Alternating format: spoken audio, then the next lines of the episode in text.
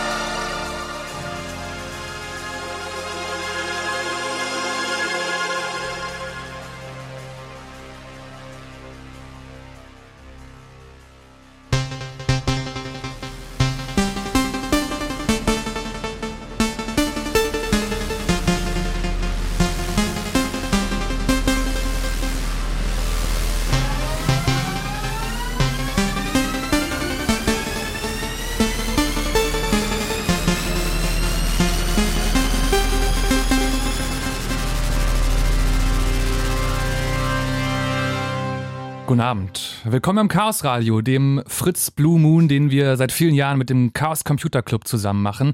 Immer einmal im Monat live hier auf Fritz und den nächsten Monat dann live im Internet und äh, dann den Monat drauf wieder hier live auf Fritz. Die Musik, die kennen die Menschen, die viel Fritz hören, schon die läuft immer nur beim Chaos Radio. Und wir sollten aber, weil das Chaos Radio die Sendung ist, äh, die wir mit dem Chaos Computer Club gemeinsam machen, vielleicht noch einmal kurz für alle Menschen, die zum ersten Mal zuhören und die diesen Club noch nie gehört haben, sagen, was ist nochmal der Chaos Computer Club? Hm, das, äh, hallo? Ja. Hallo Danimo. Hallo. Ähm, der Chaos Computer Club äh, ist äh, ein Club, der sich ähm, rund um technische, aber auch ähm, äh, politische und kulturelle Dinge, die so mit elektronischen Geräten zu tun hat, befasst und durchaus auch sowohl in einem interessierten als auch in einem kritischen Sinne. Das heißt, wir gucken uns Techniken an und ähm, zerforschen die so ein bisschen und äh, sagen auch mal was, äh, wenn es uns, wenn's uns irgendwie so scheint, als müsste da mal dringend was zu gesagt werden. So, den gibt es ewig schon, den Club?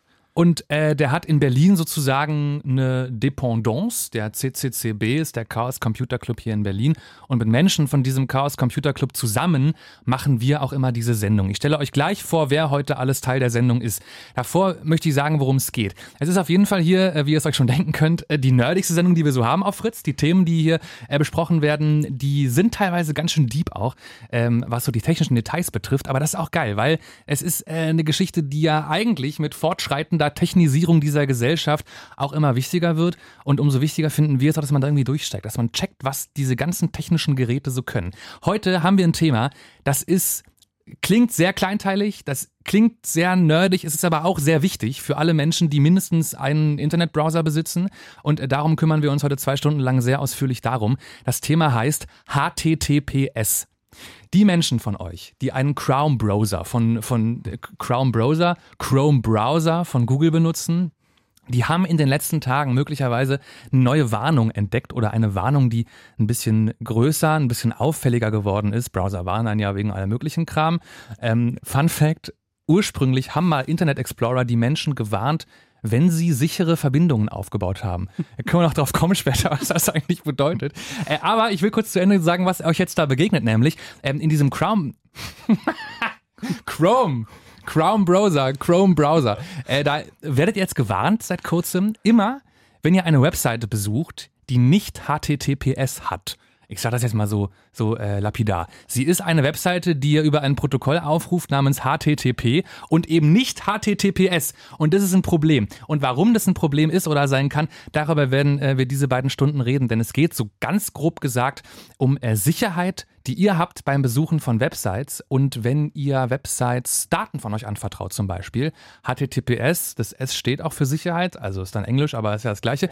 Ähm, das ist genau so gemeint. Und HTTP-Seiten sind deswegen unsicherer und warum und was da für Details hinterstecken, das klären wir heute in diesen zwei Stunden. Ich hoffe, ihr habt jetzt gemerkt, warum das eine Sache ist, die euch alle betrifft, weil es ja echt darum geht, ähm, dass ihr beim Surfen, wenn ihr online shoppt oder so, äh, eure Daten eingebt, dass die dann nicht von irgendwelchen Menschen, die im Café im gleichen WLAN hängen wie ihr, mitgelesen werden können. Und zwar komplett. Das wäre ein Problem.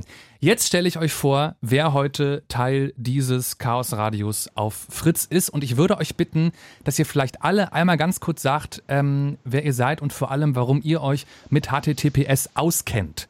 Ich fange an bei den Menschen, die weit weg sitzen. Wir haben nämlich zwei Leute per Skype zugeschaltet heute Abend. Das ist einmal Anna-Lena. Grüß dich. Ja, hey, schön, dass ich heute Abend dabei sein kann. Ähm, ja, warum äh, kenne ich mich mit, HT, mit HTTPS aus? Äh, hängt vermutlich äh, in erster Linie damit zusammen, dass ich in, äh, in, in vor kurzem einen äh, ziemlich langen Podcast veröffentlicht habe, der sich damit beschäftigt und äh, somit ähm, auch da tiefer ins Thema eingestiegen bin. Annalena ja. macht einen Podcast, der heißt Request for Comments und du genau. bewegst dich da immer so um äh, Techie-Themen und äh, auch netzpolitische Geschichten, ne? Naja, hauptsächlich, ähm, also hauptsächlich die Techie-Themen, also wie funktionieren eigentlich Protokolle im Internet? Ähm, die, äh, wir haben halt angefangen, uns da mit ähm, Request for Comments ist, ist die lange Form von RFC und RFC sind so die Standards, die so äh, zum Beispiel das TCP-Protokoll oder IP ähm, standardisiert sind. Und so kam der Name zustande. Aber ziemlich techy und ziemlich deep in, into things. Also geht um noch mehr Protokolle bei Annalena, noch mehr als nur HTTP und ja, HTTPS. Ja, ja. äh, ebenfalls per Skype zugeschaltet ist uns heute Mutax. Grüß dich. Ja, schönen guten Abend. Moin aus sag, äh, Saarbrücken. Sag bitte auch du einmal, warum du ein HTTPS-Auskenner bist. Äh, naja, zum einen, äh, weil es einem natürlich überall begegnet, aber hauptsächlich, weil ich mit und am Internet forsche, hier mittlerweile in Saarbrücken beim Max-Planck-Institut, vorher an der TU und da ist auch meine Nähe zum CCCW. Wir haben dann noch zwei Menschen hier im Fritz-Studio in Potsdam sitzen, die sind Teil des CCCW, äh, auch weil sie in Berlin leben und dann auch an den äh, Clubtreffen und so weiter regelmäßig teilnehmen. Zum einen ist das Danimo. Ja, schönen guten Abend. Guten Abend. Was hast du mit HTTPS zu schaffen? Ähm, zum einen äh, betreibe ich meine eigenen Dienste, zum anderen äh, habe ich in der Vergangenheit und immer noch mal ab und zu für andere Leute Systeme administriert und ähm, also eine, eine, sichere Verbindung zu Diensten, äh, zu anderen Servern ist einfach so eine Grundvoraussetzung, äh, die man halt irgendwie mitbringen muss, wenn man sowas tun will. Und dann haben wir noch einen Mann hier, dessen Namen ihr, wenn ihr bei Twitter irgendwelche Leute in der Bubble habt, die sich auch mit so Tech-Themen manchmal zumindest beschäftigen, vielleicht schon mal gelesen habt. Nibbler, grüß dich. Hallo, wunderschönen guten Abend. Wie ist deine HTTPS-Verbindung, um es kurz HTTPS-Verbindung, äh, um, es, um es kurz so abzuschließen? Meine HTTPS-Verbindung ist, ähm, ich mache freiberuflich und auch in meiner Freizeit Netze sicher, also für Firmen, also auch für NGOs und betreibe auch eigene Infrastruktur schon seit äh, 15 Jahren plus. Und ja, da kommt man einfach nicht ohne sicheren Transport aus. So, meine HTTPS-Verbindung, Konrad Spremberg mein Name, ist äh, folgendermaßen, ich tippe in den Browser ein https fritz.de oder so. Äh, ich habe keine HTTPS-Verbindung, zumindest nicht persönlich, aber ich äh, freue mich total, dass ich heute Abend mit euch gemeinsam ähm, das alles kapieren werde und ähm, da technisch tiefer einsteigen werde und wahrscheinlich auf einem ähnlichen Wissensstand bin wie viele der Menschen, die uns gerade zuhören. Apropos, ihr könnt uns auch zugucken. Es gibt auf media.ccc.de so einen Videostream. Wir winken mal kurz in die Kamera. Wenn ihr gerade übers Radio uns hört, dann dauert das jetzt ein paar Sekunden, bis wir in der Kamera winken, weil da ist Verzögerung drin. Wir begrüßen aber alle Menschen, die uns zu gucken. Ich begrüße alle Menschen, die den Podcast hören. Der geht dann nach der Sendung irgendwann online. Und ich begrüße natürlich vor allem alle Menschen, oder was heißt vor allem? Ich begrüße auch alle Menschen, die uns ganz klassisch übers Radio, über Fritz hören. Guten Abend. So, und jetzt steigen wir mal ein äh, in dieses Thema. Ich habe schon gesagt, HTTP ist schlechter als HTTPS. Wir müssen vielleicht mal kurz äh, sagen, was diese Protokolle generell sind und wo der Unterschied ist. Danimo, fängst du an? Ja, ich kann anfangen. Also ähm, HTTP ist äh, das Hypertext Transfer, Transfer, Transfer, Transfer, ich wollte schon Transport Transfer. sagen, Transfer-Protokoll. Ähm, mit dem überträgt man also klassisch zum Beispiel HTML-Seiten. Muss nicht HTML sein, können aber auch, genau, können Internetseiten, können auch diese lustigen Bilder sein, die irgendwelche Katzen anzeigen oder so. Yeah. Genau, also alles Mögliche, also einfach ein, eine Art äh, Daten zu transportieren. Und das tut es, nämlich es nimmt irgendeinen gegebenen Unterbau, das sind dann noch andere Protokolle, das ist das, was Annalena dann an anderer Stelle in ihrem Podcast diskutiert und schiebt da Daten drüber. Also es gibt ganz viele verschiedene Protokolle, was sozusagen Anleitungen sind, ähm, nach deren Art Internetseiten durchs Internet geschickt werden. Genau, das muss man sich halt vorstellen, jeder ist für was anderes zuständig. Das ist ähm, einfach so eine Abstraktionsschicht, weil es sonst viel zu kompliziert würde. Deswegen gibt es immer Spezialisten, Nibbler. Unterschiedliche Protokolle heißt auch, dass man äh, eben über dieses IP nicht nur Seiten übertragen kann, sondern auch zum Beispiel Mails. Ähm, das wäre dann IMAP und dann entsprechend auch IMAP-S.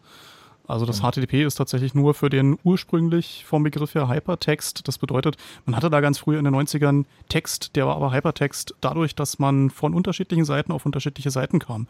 Dadurch, dass Dinge unterstrichen waren, auf die man klicken konnte. Und äh, ganz schnell sind dann auch noch Bilder und Videos und alles Mögliche dazu gekommen. Hyperkrasser Text sozusagen. Ja.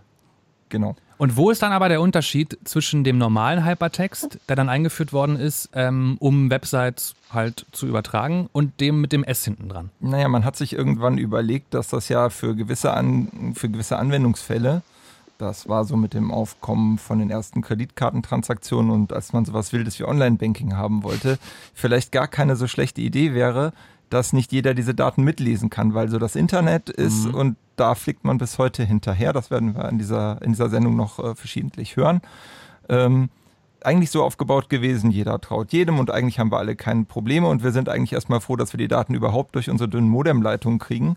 Und da war eigentlich so mit, mit Verschlüsselung nicht so wirklich viel. Aber wie gesagt, dann kamen irgendwie Kreditkartennummern, die man besser irgendwie geschützt haben will und dann kam irgendwie Online-Banking, wo man auch irgendwie eine gewisse Vertraulichkeit haben möchte. Mhm. Und dann hat man sich überlegt, okay, wir müssen irgendwie zusehen, dass die Leute, die entlang dieser Leitungen sind, WLAN war noch nicht dran zu denken, aber das wäre natürlich, was du sagtest, diese klassische äh, Kaffeeanwendung. Ich sitze im Café und schnüffel, äh, schnüffel das mit, was die anderen so machen, äh, die im selben WLAN sind.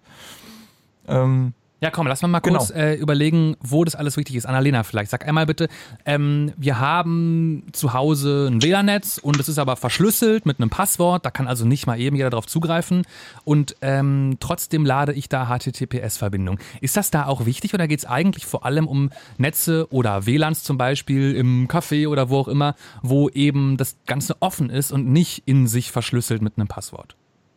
Naja, wir haben ja, wir haben ja, äh, wenn wir eine Internetseite äh, aufrufen, nicht nur unser eigenes WLAN und unseren eigenen Router, sondern dahinter gibt es ja auch noch äh, weitere, weitere Geräte, die, die dann die Verbindung weiterleiten. Mhm. Und an jeder Stelle ist quasi so ein Punkt, wo jemand halt mitlesen könnte, was ich denn da eigentlich mache. Also oder welche Seite ich denn Internetanbieter zum Beispiel oder irgendein Mensch, der in meiner Firma das Netzwerk administriert oder so. Zum Beispiel, zum Beispiel. Und ähm, deswegen, äh, der muss ja auch nicht unbedingt meine Kreditkartendaten äh, mitlesen können. Und insofern äh, haben wir halt ähm, eine Ende-zu-Ende-Verschlüsselung. An der Stelle wollen wir dann schon haben, dass ich mit der äh, Seite, wo ich halt jetzt gerade meine Daten austausche, dann tatsächlich eine, eine verschlüsselte Verbindung habe, wo halt niemand gerade mal dazwischen haken kann und mal gucken kann, wie denn meine Kreditkartendaten so lauten. Okay, deshalb ist ähm, HTTPS, also verschlüsselte Verbindung äh, zu Webseiten, auch dann sehr gut zu haben, wenn ihr zu Hause in eurem privaten verschlüsselten WLAN sitzt. Und diese Art Verschlüsselung, die nennt man dann Transportverschlüsselung, weil es darum geht, dass Webseitendaten, die vom Rechner ins Netz oder andersrum transportiert werden, nicht mitgelesen werden können. Stimmt's? Das stimmt so.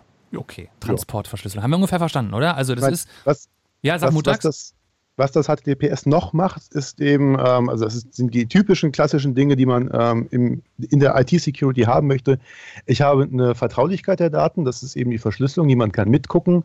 Ähm, ich habe einen Integritätsschutz der Daten, das heißt, niemand kann sie verändern. Ich möchte ja auch ah. nicht, dass jemand meinen Kontostand ändern kann zwischendurch oder vielleicht Werbung einschieben kann. Dann sind die Daten vielleicht demjenigen nicht bekannt, aber er kann sie trotzdem ändern.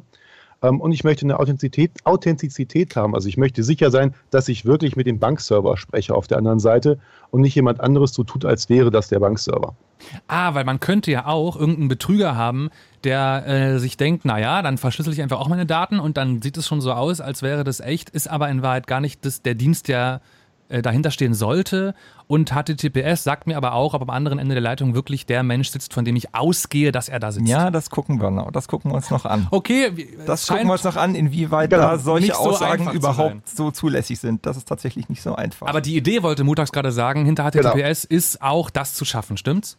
Ich habe, genau, ich habe immer diese drei Ziele. Ich habe die Integrität der Daten, ähm, die Vertraulichkeit der Daten und eben eine Authentifizierung des Gegenübers. Das sind so die drei Kernpunkte der IT-Security, die ich eigentlich in jedem sicheren System immer haben möchte. Okay, und die alle drei soll HTTPS für mich, wenn ich Webseiten besuche, erreichen. Wie gut das klappt in den einzelnen Punkten, dafür haben wir die nächsten zwei Stunden, um das zu besprechen und um rauszufinden, ob es Gebiete gibt, ähm, die euch betreffen im Alltag, wo ihr auf HTTPS nicht so richtig vertrauen solltet oder wo es sich lohnt, ähm, genauer hinzugucken und vielleicht bestimmte Wege nicht zu gehen, die einfach zu gehen wären, weil andere Wege sicherer sind.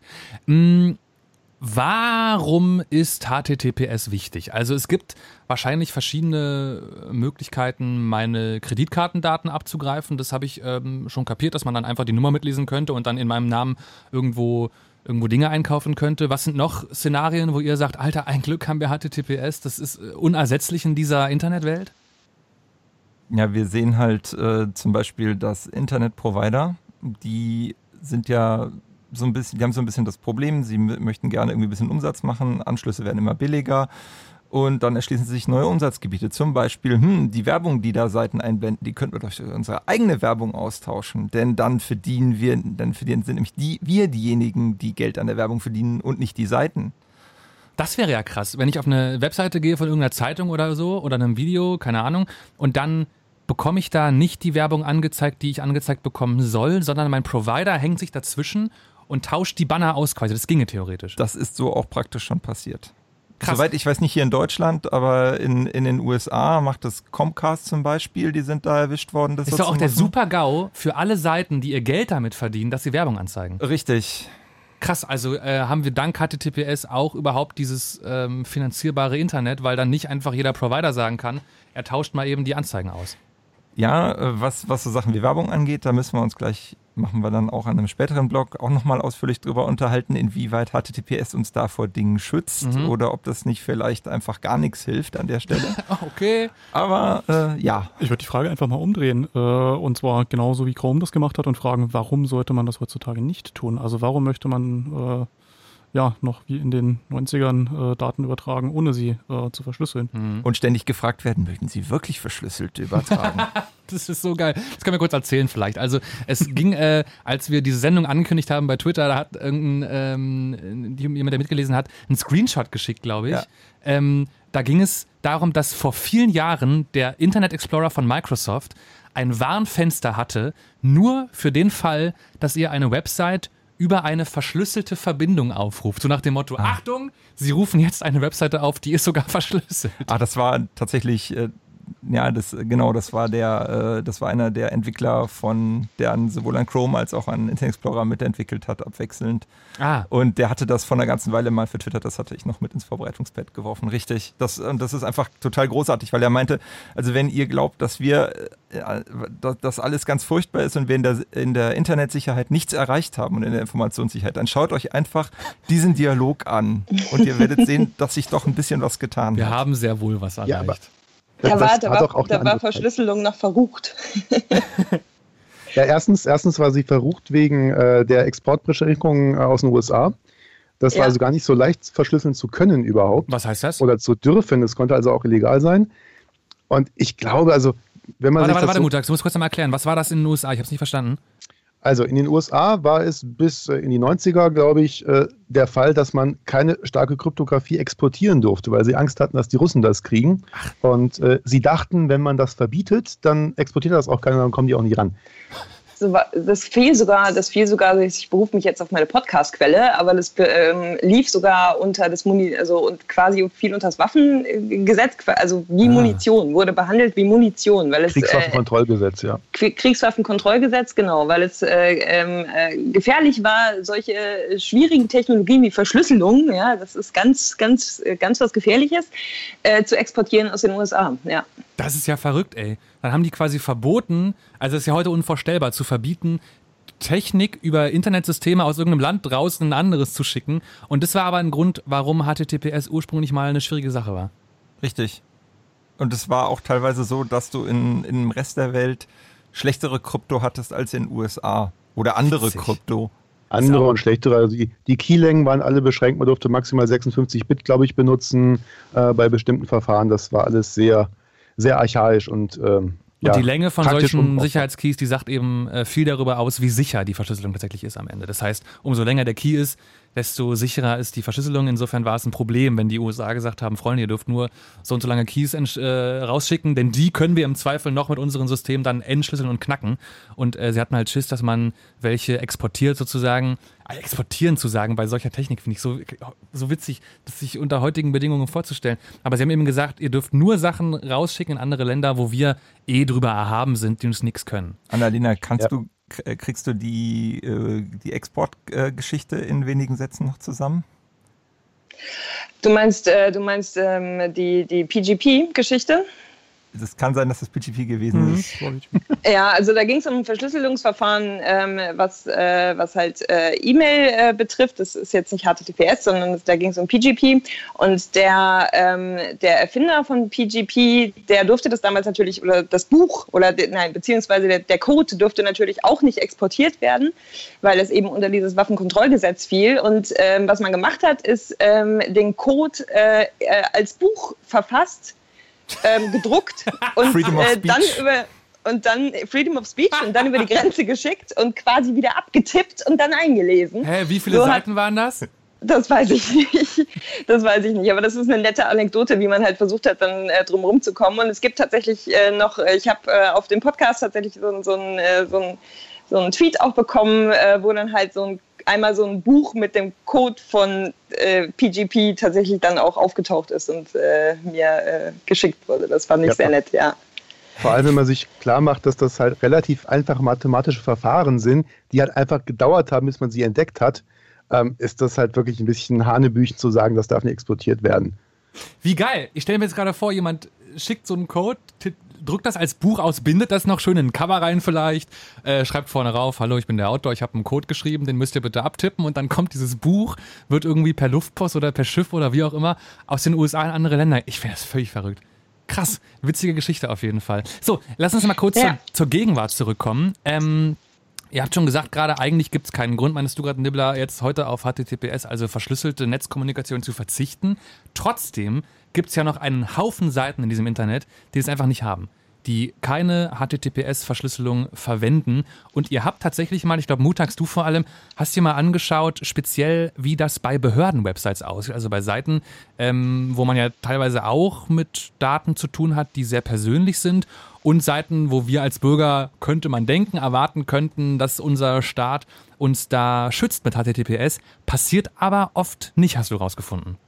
Nee, also ähm, ich muss sagen, das ist nicht auf meinem Mist gewachsen ursprünglich. Ähm, in der Sendungsvorbereitung ist der äh, Link https.jetzt uns äh, zugegangen. Das ist ein Projekt, die regelmäßig die Webseiten von Behörden und von Kommunen sich angucken. Es gibt einen offenen Datensatz ähm, an Domains von Behörden und Kommunen, auch getrennt in diese beiden Kategorien, äh, von, also eine Liste von Webseiten. Und die Daten sind vom Januar diesen Jahres. Und da sah man, dass 25 Prozent der Seiten ähm, nur HTTPS angeboten haben und alle anderen nur unverschlüsselten, äh, ja, unverschlüsselten Internetverkehr erlaubt haben. Die Daten waren mir zu alt, deswegen habe ich mich gestern hingesetzt, habe das Skript doch mal umgebaut und auch mal ein bisschen äh, tiefere Auswertung gemacht. Da können wir vielleicht nachher auch nochmal auf die Details ein bisschen eingehen. Aber jetzt ist es plötzlich so, dass 52 Prozent der Seiten auf HTTPS umleiten. Das heißt, ich rufe die Seite per HTTP auf und 52 Prozent leiten mich dann weiter auf die verschlüsselte Version. Gegenüber 25 von Januar. Okay, also haben da anscheinend jetzt ordentlich äh, zugelegt, diese die Webseiten, stimmt's? Doch, kommt mir, ja, kurze Zeit verglichen ja. mit der Zeit, seit äh, der es HTTPS schon gibt. Woran liegt das, dass jetzt gerade alle umsteigen auf HTTPS? Ähm, die äh, sehr, sehr starke ähm, Vermutung ist, dass das mit der Datenschutzgrundverordnung, die äh, vor kurzem in Kraft getreten ist, zusammenhängen könnte, mhm. die ja durchaus ähm, das Ziel hat und vorschreibt, dass personenbezogene Daten oder auch Daten aus dem Kontaktformular und ähnliche Sachen nur noch verschlüsselt übertragen werden dürfen und ansonsten durchaus äh, möglicherweise der, ähm, einer, einer äh, Ordnungswidrigkeit oder so unterliegt. Okay, du hast gesagt, wir können nachher nochmal ein paar Details uns angucken ähm, von deiner Recherche, aber wir stellen fest, anscheinend führt diese Datenschutzgrundverordnung DSGVO in dem Fall wirklich zu einem großen Nutzen für uns normale Netznutzer, dass nämlich jetzt Webseitenbetreiber und auch staatliche Stellen äh, damit anfangen, ihre Websites endlich reihenweise umzustellen auf diesen sichereren Standard. Trotzdem ähm, lass uns noch mal kurz klären. Nibbler, du hast gerade gesagt, eigentlich gibt es keinen Grund darauf zu verzichten. Trotzdem tun es noch viele. Was das für ähm, Probleme mit sich bringen kann und vor allem, wie man es auch ändern kann, vielleicht für eigene Websites, können wir noch nachher erklären in der Sendung.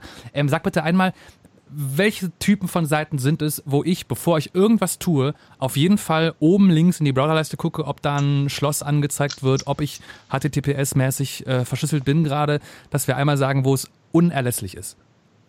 Im Prinzip immer da, wo man äh, personenbezogene Daten eingibt. Und ähm, darüber hinaus, also neben Name und so weiter, ist die Frage, möchtest du denn die Dinge, die du in der Website anvertraust, auch wirklich äh, nur der Website anvertrauen oder anderen? Also auch nur eine Anfrage an die Website, wenn du dir zum Beispiel ähm, ja, auf einer Behördenseite oder auf einer anderen äh, äh, Seite, wo du dich über medizinische äh, Dinge informierst, ähm, weil du vielleicht irgendeine Krankheit oder mhm. äh, was auch immer hast. Ähm, das ist, sind ja auch alles äh, Dinge, die im erweiterten Sinne personenbezogen sind, wo es natürlich schön ist, wenn das ein Ding ist zwischen dir und dem ähm, Webseitenbetreiber. Also mhm. überall, wo es Formulare oder sowas gibt, wo ihr Dinge reinschreiben könnt wie Name, Geburtsdatum, Kreditkartendaten, irgendwie sowas. Oder Websites, von dessen Inhalt man auf das schließen kann, was euch umtreibt, also keine Ahnung, Krankheiten zum Beispiel, dann solltet ihr auf jeden Fall keine Seiten benutzen, die HTTP und nicht HTTPS anbieten.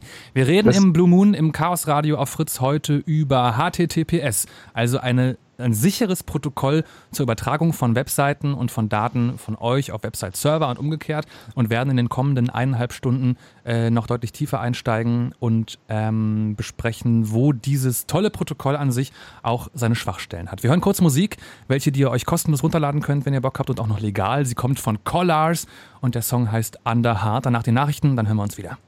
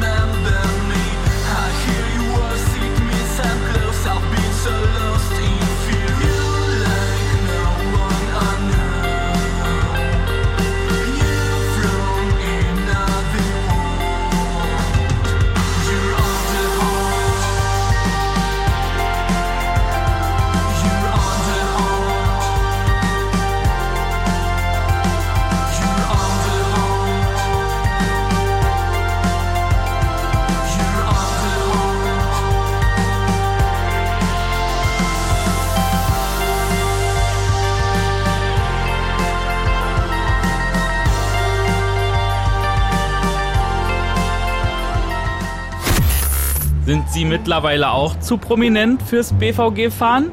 Keine Lust, in der M10 von vollgespalten Iren oder belanglosen Fans angefasst zu werden? Dafür gibt es jetzt uns, die Taxizentrale Ulrich Krause. Taxizentrale Ulrich Krause. Diesen Sonntag um 10 lässt Fritz einen fahren. Beziehungsweise gleich zwei. Max Ulrich und David Krause fahren Taxi.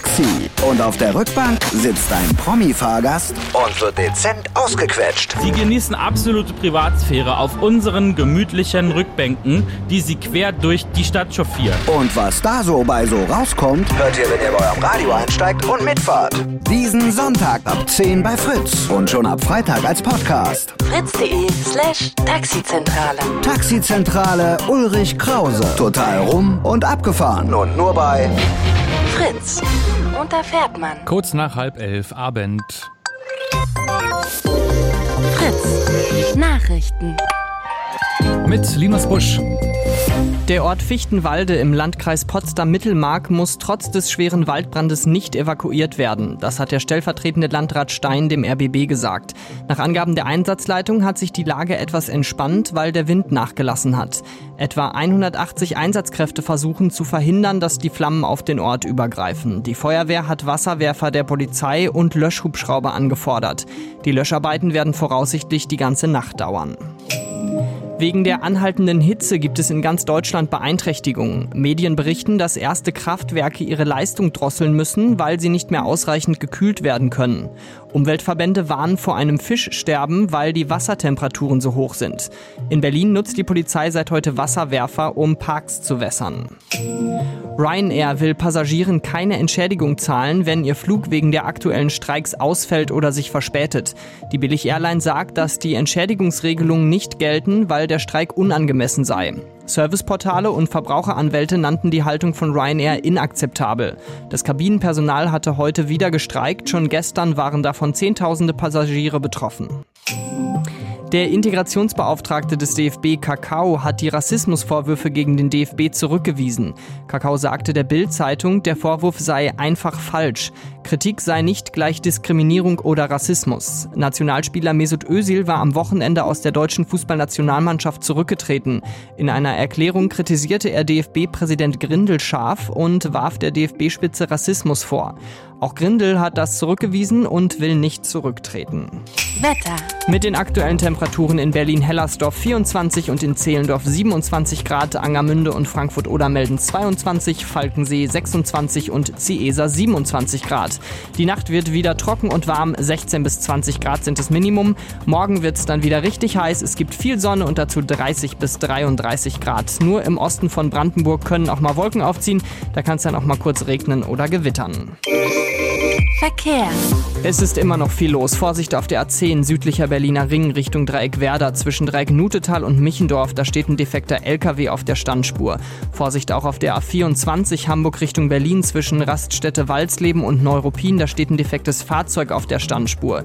Wegen des Waldbrandes sind weiterhin mehrere Autobahnen vollgesperrt. Und zwar die A9 Leipzig Richtung Berlin zwischen Belitz und Dreieck Potsdam. Und die A10 der südliche Berliner Ring Richtung Dreieck Spreeau zwischen den Dreiecken Werder und Potsdam. Und auch in der Gegenrichtung ist die A10 vollgesperrt zwischen Dreieck Nutetal und Dreieck Potsdam. Auf allen Umfahrungen gibt es weiterhin Staus oder stockenden Verkehr. Dann haben wir noch die A12 Berlin Richtung Frankfurt-Oder zwischen Storkow und Fürstenwalde West ist nach einem Unfall die rechte Spur gesperrt. B5 Berlin Richtung Nauen, da gibt's Stau und in Berlin-Friedrichshain ist die Karl-Marx-Allee zwischen Andreasstraße und Straße der Pariser Kommune nach einem Unfall gesperrt. Allen unterwegs eine gute Fahrt. Fritz ist eine Produktion des RBB. Es gibt so viele geniale, brandneue Songs aus so vielen unterschiedlichen Richtungen, dass wir uns einen ganzen Abend Zeit nehmen, die besten und neuesten davon zu spielen. Hört doch mal. Beste Musik. Neu und gut mit Sarah Humsi und Christoph Schrag. Immer montags ab 20 Uhr und im Radio. Oder jederzeit auf fritz.de slash Musikstreams. Fritz.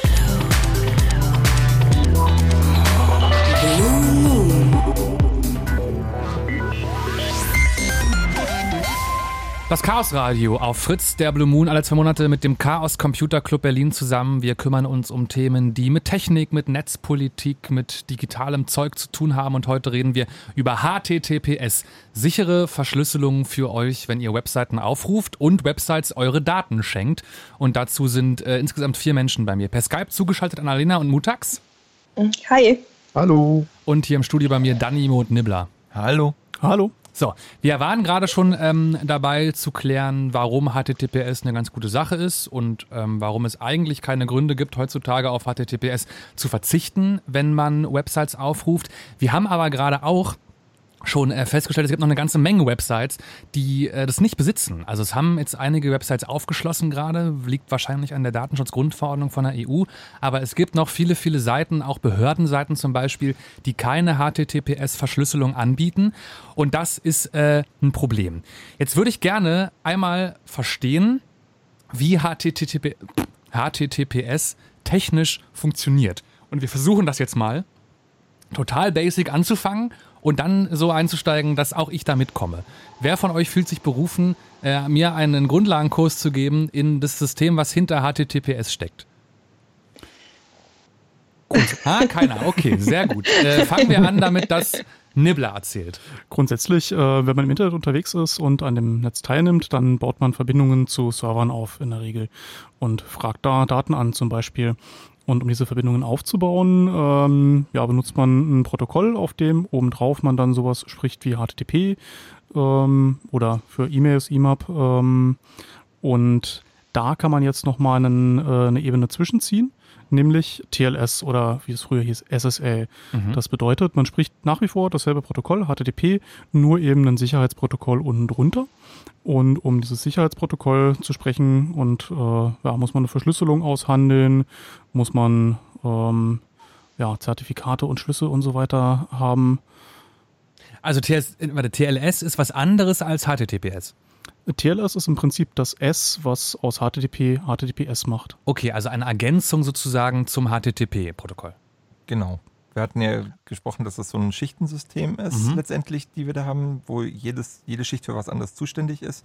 Und man schiebt quasi noch eine Schicht ein.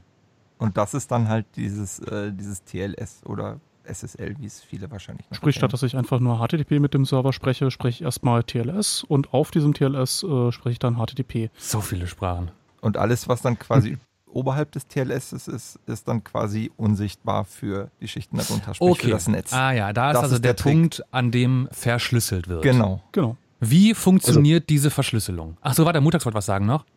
Also man kann sich das wirklich so vorstellen, dass für die, für die Anwendung auf beiden Seiten, also für den Browser und für den Webserver, ändert sich an diesem HTTP-Protokoll tatsächlich nichts. Ähm, die reden sozusagen mit so einer Zwischenschicht, die setzt das alles um, völlig transparent theoretisch für die Anwendung. Ähm, die Transparenz geht dann kaputt, wenn wir eine Warnung kriegen, dass da jetzt gerade was kaputt ist. Das, Ah, okay. haben wir ja jeden Tag mal irgendwie im Browser vielleicht. Aber es ist quasi Ähm, so eine Art Dolmetscher, der zwischen der verschlüsselten Website und der HTTP-Website ähm, steht. Und weil der gut übersetzen kann, merke ich, wenn ich ein Webbrowser bin, eigentlich nichts davon, dass die Daten mal verschlüsselt waren zwischendurch. So So, hat das Ganze mal angefangen und äh, mittlerweile ist natürlich diese gesamte Verschlüsselungstechnik in die Browser reingegangen, weil man auch viel mehr prüfen möchte, weil man auch viel mehr Komfort haben möchte, dass man auch vernünftige Fehlermeldungen sieht, was ist da eigentlich kaputt gegangen und nicht einfach nur eine weiße Seite und Möb ist jetzt kaputt. ist im Prinzip so, als ob du eine Postkarte verschicken würdest oder einen Brief, der zugeklebt ist. Das ist ja simpel. Eigentlich. Ah. Aber dann uneigentlich mittlerweile, weil die Browser ganz viel können, haben die dann noch ein paar mehr Möglichkeiten nachzuvollziehen, was ist kaputt gegangen oder wie hat die Verschlüsselung funktioniert und so. Man muss ja auch sicherstellen, eben was Mutax eingangs gesagt hat, die Identität der Website zum Beispiel. Eins der ersten Dinge, die ausgehandelt wird, ist ähm, ja sicherzustellen, dass das Gegenüber auch das Gegenüber ist. Also dass der Server, mit dem man da spricht, auch genau unter dem Namen, den man da gerade eingegeben hat, äh, ähm, verschlüsselt. Also was heißt denn ausgehandelt eigentlich? Ähm, naja, bei TLS geht man eben hin und sagt, hallo, ich würde eigentlich mit dir gerne jetzt äh, sicher sprechen. Was kannst du so für Protokolle? Weil es gibt unterschiedliche Verschlüsselungsmethoden. Ähm. Mhm. Dann sagt er so, ja, ich kann das und das und das, lass uns mal das nehmen und dann handelt man einen Schlüssel aus. Und ähm, ja, das Gegenüber schickt einem dann ähm, ja, ein Zertifikat, in dem drinnen steht, hallo, ich bin fritz.de und ähm, ja, mehr auch nicht oder halt eine Liste an Seiten, die dieser Server bedienen darf. Die sind äh, signiert von einer zentralen äh, Signierstelle. Davon gibt es mehrere. Warte ganz kurz zurück noch. Du hast gerade gesagt, mhm. fritz.de schickt mir, wenn ich die Seite aufrufe, ein Zertifikat und an dem Zertifikat kann ich erkennen, dass dahinter wirklich fritz.de steht und genau. nicht irgendein böser Mensch, der Daten von mir klauen möchte. Was ist ein Zertifikat? Mhm. Ja, Annalena, Na, äh, du lachst, sag mal. Also, oder Mutags. ja, also, also kann, gerne, gerne Mutags, ich lache nur, weil das, das ist so die, die, die, Kernfrage eigentlich. Weil da Na komm, dann klären wir die jetzt genau. mal. Also ich, ich, ich kann es da mal versuchen und Annalena äh, ergänzt mich, wo ich Blödsinn erzähle, weil die hat sich gerade zwei Stunden in ihrem Podcast damit beschäftigt. Vier. Also vier, okay. vier, vier waren es. Oh. Also Mutags fängt also, an.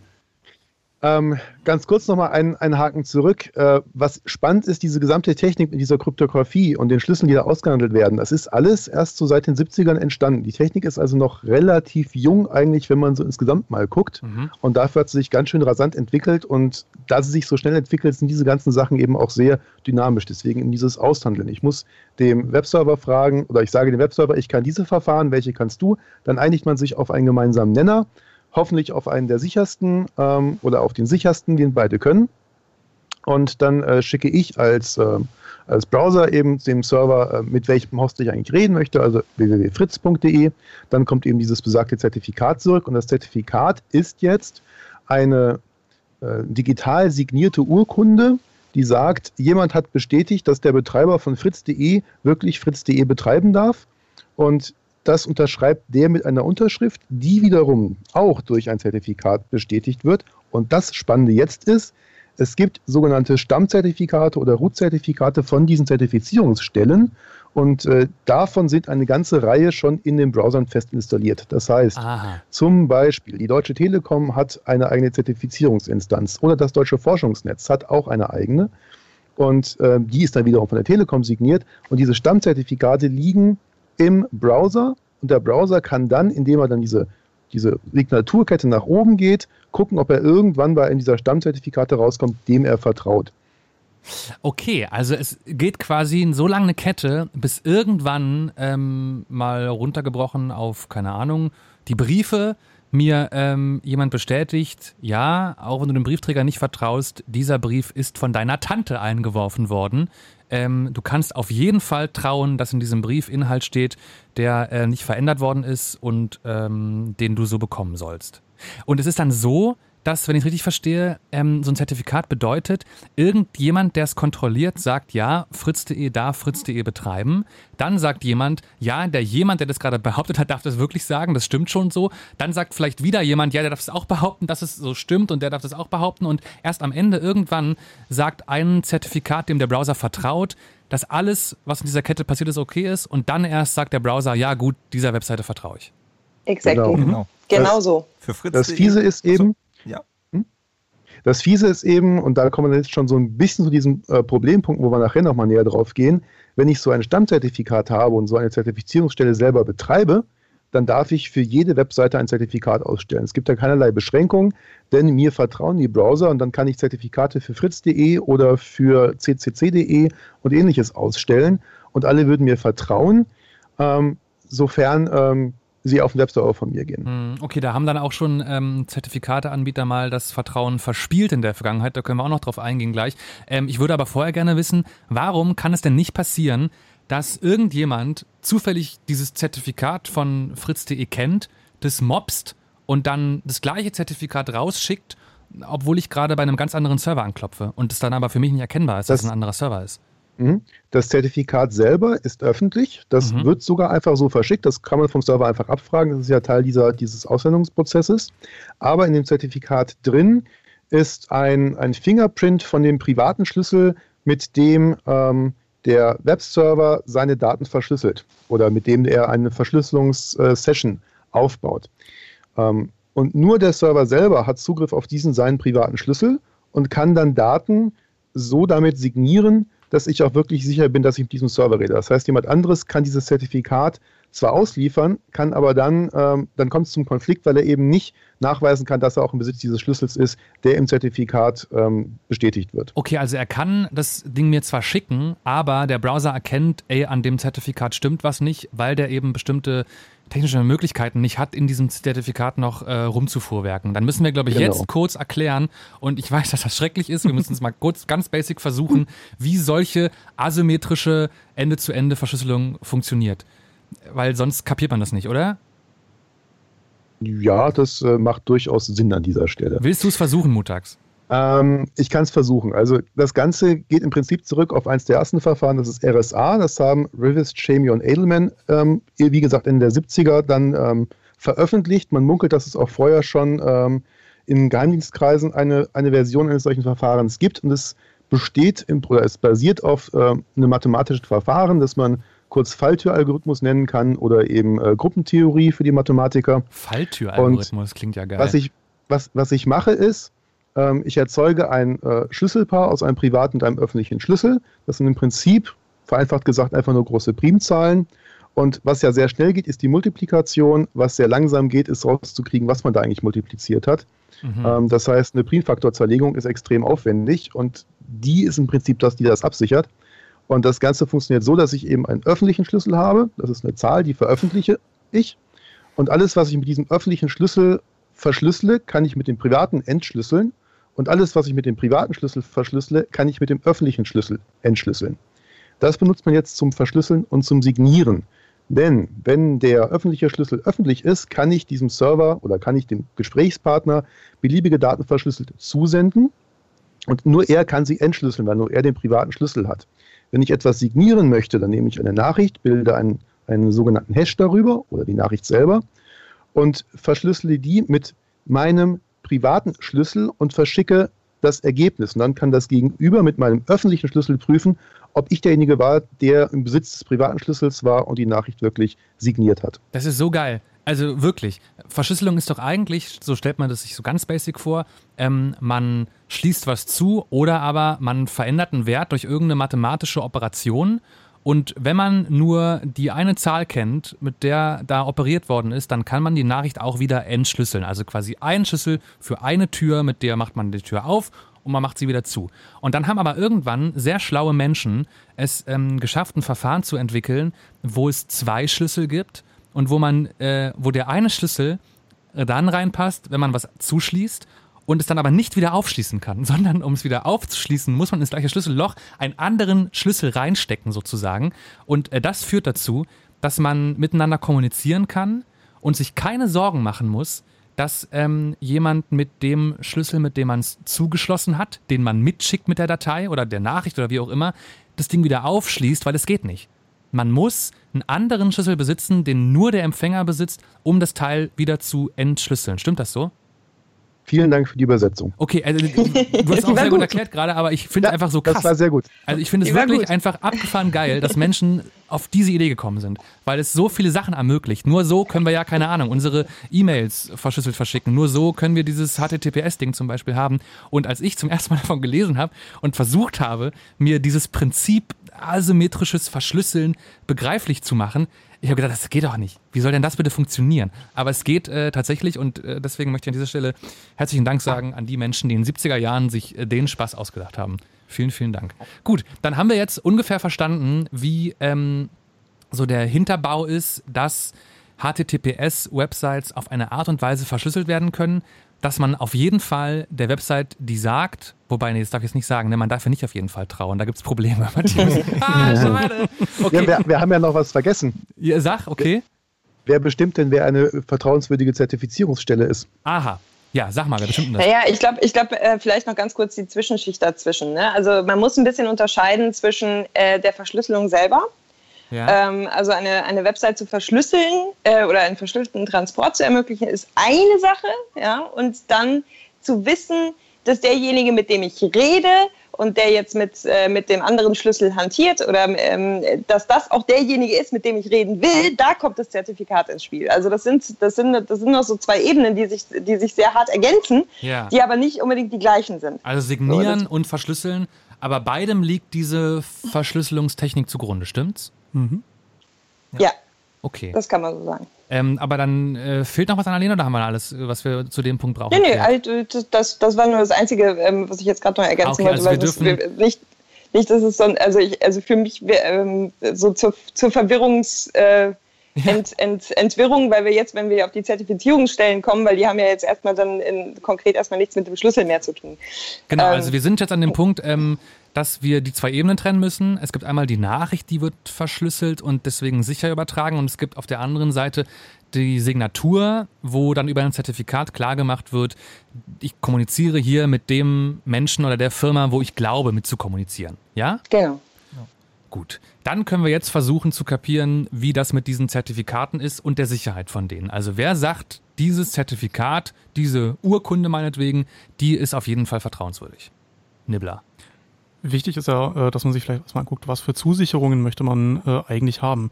Man möchte zum Beispiel, dass ähm, der Schlüssel, mit dem Dinge verschlüsselt werden, also der auf dem Server ähm, zur Anwendung kommt, nicht von der Zertifikatsstelle ausgegeben wird, sondern nur bestätigt wird. Also dass der Schlüssel definitiv nur dieser einen Instanz, nämlich dem Server, bekannt ist. Ach dass so, die also Zertifizierungsstelle trotzdem sagen kann, ja, der darf, ohne Ah. den Schlüssel zu kennen. Also es gibt dann eben doch nicht den Schlüssel, der rumgeschickt wird, sondern ich schicke an diese Zertifizierungsstelle einen Schlüssel Mhm. und die sagen mir, grünes Licht, das Ding ist vertrauenswürdig. Ich schicke der Zertifizierungsstelle quasi ähm, eine Zertifikatsanfrage und sage ihr, mein Schlüssel hat diese Eigenschaften und diese Eigenschaften wiederum sind spezifisch für diesen Schlüssel und die Zertifizierungsstelle sagt dann, ja, der Schlüssel mit diesen Eigenschaften gehört der Person mit äh, diesem Namen. Mhm. Okay, dann gehen wir einen Schritt weiter. Wer sagt, welche Zertifizierungsstellen das machen dürfen, wem ich also trauen darf in diesem Internet? Das machen die Browserhersteller, weil die letztendlich, äh, wie gesagt, diese Stammzertifikate mitliefern. Also Root-Zertifikat ist der andere Name dafür, der englische. Und ähm, die Browser liefern die mit. Jetzt könnte man sagen, ist das, äh, ist das eine Lotterie oder wie kommt es dazu? Und da ist es so, dass die Browser, ähm, speziellen Mozilla, aber auch ähm, aber auch Microsoft beispielsweise, ähm, da eigene sogenannte äh, Root Certificate Programme haben, wo sie sich also quasi, ähm, wo also quasi Leute, die ähm, äh, diese Zertifikate verkaufen, sogenannte Zertifizierungsstellen, kommen dahin und sagen, also ich würde jetzt hier gerne Zertifikate verkaufen oder Zertifikate anbieten. Mhm. Also die CAs verstehen sich Was sind CAs? äh, Zertifikatsautoritäten. Also die Zertifizierungsstellen, die dann auch so ein Zertifizierungsstellen, ja. äh, Wurzelstamm-Zertifikat Okay, das sind die Genau. Menschen, denen die Browserhersteller vertrauen müssen, bevor die was zu melden haben. Genau. Okay. Genau. Mhm. Und die klopfen an beim Browserhersteller, sagen, hallo, ich würde gerne euch bitten, dass ihr mein Root-Zertifikat mitliefert, damit Websites, die sich über mich zertifizieren wollen, bei euch im Browser und bei allen euren Nutzern angezeigt werden als sicher. Genau, und nicht nur mitliefern, sondern da muss auch explizit ein, ein Bit gesetzt werden, so nach dem Motto, dem vertraue ich, dass es wirklich ein... Also ein, Firefox, Chrome, Safari müssen sagen, explizit in dem ähm, Zertifikat drin, wir als Firefox, wir vertrauen dem. Genau, also entweder der Browser selber macht das, Mhm. das macht zum Beispiel Firefox, andere Browser verlassen sich eher auf das, was das Betriebssystem macht. Also Ah, Apple und okay. Microsoft machen, äh, handeln das beispielsweise im Betriebssystem. Das heißt aber, es ist theoretisch zumindest möglich, dass eine Webseite in einem Browser als sicher angezeigt wird, in einem anderen aber nicht.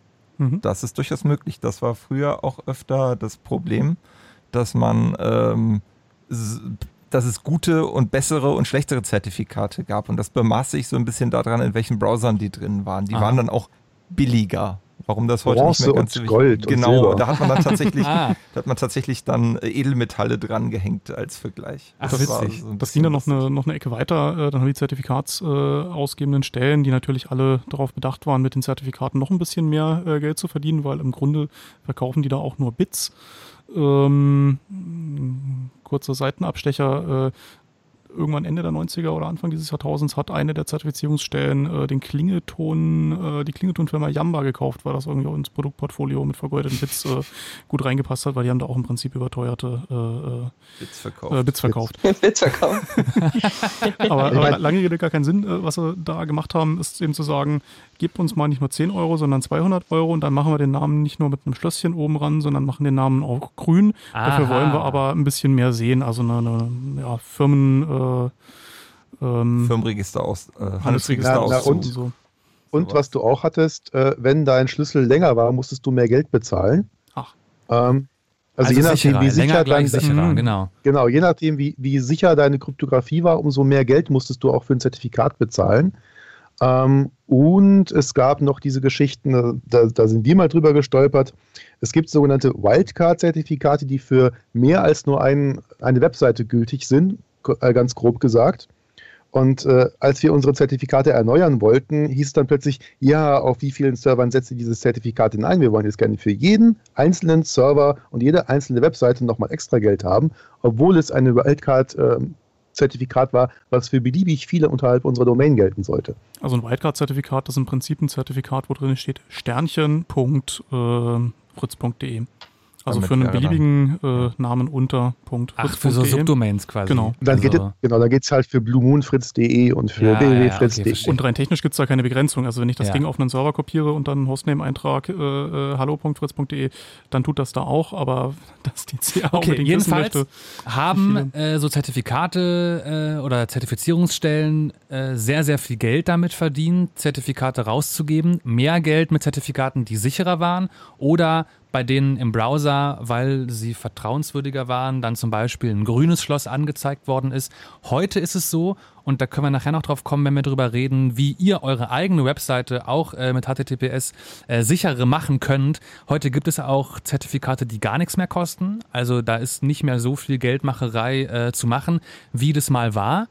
Ähm, aber lass noch mal kurz äh, weiter da ansetzen, wo wir gerade aufgehört haben. Also diese, diese Zertifizierungsstellen. Wer oder beziehungsweise nach welchen Kriterien sagen dann zum Beispiel Browserhersteller, ey, den trauen wir und den anderen nicht?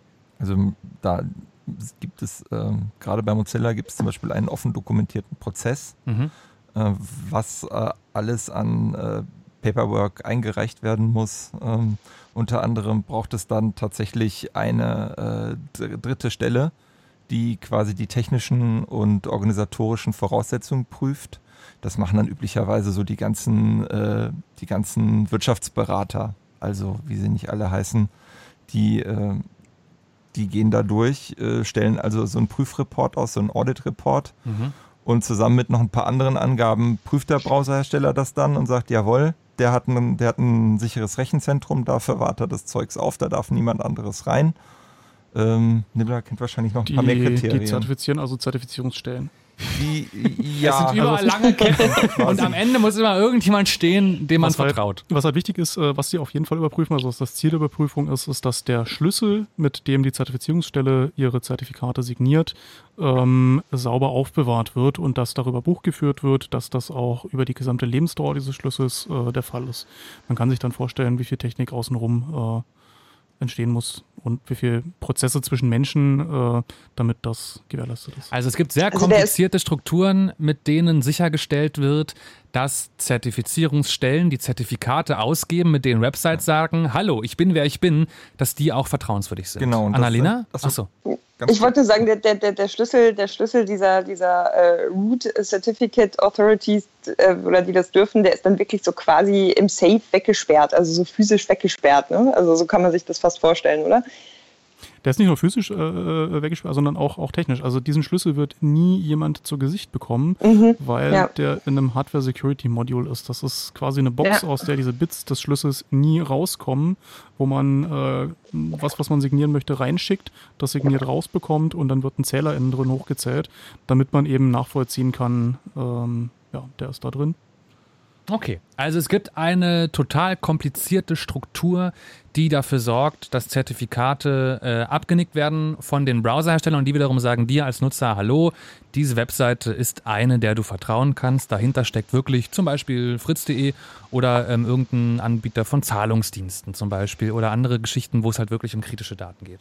Genau. Und irgendeiner von den Big Fours, also KPMG, PricewaterhouseCooper, Ernst Young, Deloitte, die haben irgendwann mal drauf Das sind jetzt geguckt. Zertifikate oder was? Nein, das sind, das sind Wirtschaftsprüfer. Die stellen den ah. CAs zu diesen Persilschein aus und sagen, ah. jawohl, eure Prozesse sind in Ordnung. Und die sind einfach solche Player, denen vertraut dann auch zum Beispiel Firefox. Äh, Mozilla in dem Fall. Äh, ja, Mozilla, genau. ja, genau. genau. Okay, ich glaube, wir haben verstanden, was Zertifikate sind und damit schon mal einen großen Schritt gemacht. Ihr seid im Blue Moon auf Fritz, äh, das ist Chaos Radio, wie alle zwei Monate hier auf Fritz. Wir reden mit Leuten vom Chaos Computer Club, heute Annalena, Mutax, Nibbler und Danimo über ein Thema aus der großen Welt des Internets, der Computer, der Technik, des äh, digitalen Lebens, der Netzpolitik. Heute reden wir über HTTPS, also die Technik, die dafür sorgt, dass ihr Webseiten besuchen könnt, ohne dass Menschen mitlesen, was ihr auf diesen Websites tut und zum Beispiel eure Kreditkartendaten ausspähen können. Also voll die wichtige Sache für euren Alltag im Netz. Gleich in der zweiten Stunde dieses Blue Moons geht es dann um die nicht so schönen Dinge, nämlich darum, dass es durchaus auch Probleme gibt, wenn wir ähm, über HTTPS reden und dass es nicht alles immer so sicher ist, wie wir es als Nutzer vielleicht gerne hätten. Erstmal aber. Ihr seid im Chaos Radio, da gibt es die Nerd News und die werden heute präsentiert von Linus Busch. Die Polizei hat Ende Juni Räume des Vereins Zwiebelfreunde und Wohnungen von Vorstandsmitgliedern durchsucht. Der Verein hatte Spenden für den E-Mail-Anbieter Rise abgesammelt, der bei Datenschutzaktivisten beliebt ist. Der Chaos Computer Club kritisiert die Polizei und sagt, die Durchsuchungen seien schwere Eingriffe in die Grundrechte. Wer ein offenes WLAN anbietet, kann nicht mehr abgemahnt werden, wenn darüber illegale Inhalte bereitgestellt werden. Das hat der Bundesgerichtshof in einem Grundsatzurteil entschieden und damit das neue Telemediengesetz bestätigt. Das war 2017 geändert worden, um die Risiken für WLAN-Betreiber wie zum Beispiel Freifunk zu reduzieren. So sollte die Versorgung mit freien Netzen in Deutschland verbessert werden. Allerdings können WLAN-Anbieter dazu verpflichtet werden, bestimmte Inhalte zu sperren. Die EU-Kommission überlegt, die Umstellung zwischen Sommer- und Winterzeit abzuschaffen. Deshalb können alle EU-Bürger online abstimmen und ihre Meinung zur Zeitumstellung sagen. Abgefragt wird auch, ob danach dauerhaft Sommer- oder Winterzeit beibehalten werden sollte. Wer mitreden will, findet die Abstimmung auf der Seite der Kommission unter ec.europa.eu. Die Internet Engineering Task Force hat einen Standard beschlossen, mit dem Anfragen an das Domain Name System zukünftig verschlüsselt übertragen werden sollen. Das DNS ist sowas wie das Telefonbuch des Internets und war bisher ungeschützt.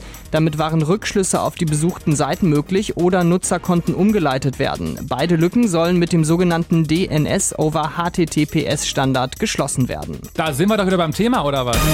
Das waren die Nerd News mit Linus Busch im Chaos Radio auf Fritz. Radio, Radio hat einen Namen. Hat einen Namen. Fritz.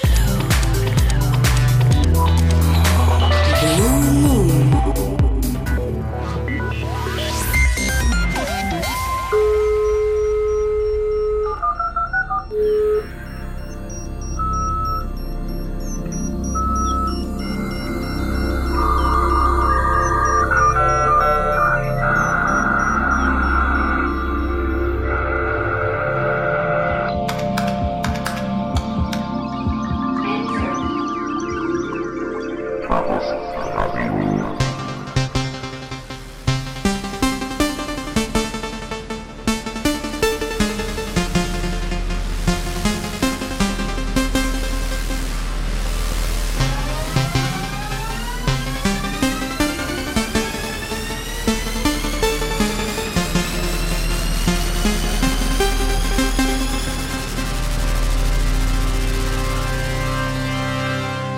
Tachchen, hier ist das Chaos Radio auf Fritz, der Blue Moon, den wir zusammen mit dem Chaos Computer Club machen, um über dieses Internet zu sprechen und die Dinge, die damit zu tun haben. Geht auch viel um Technik, viel um Netzpolitik.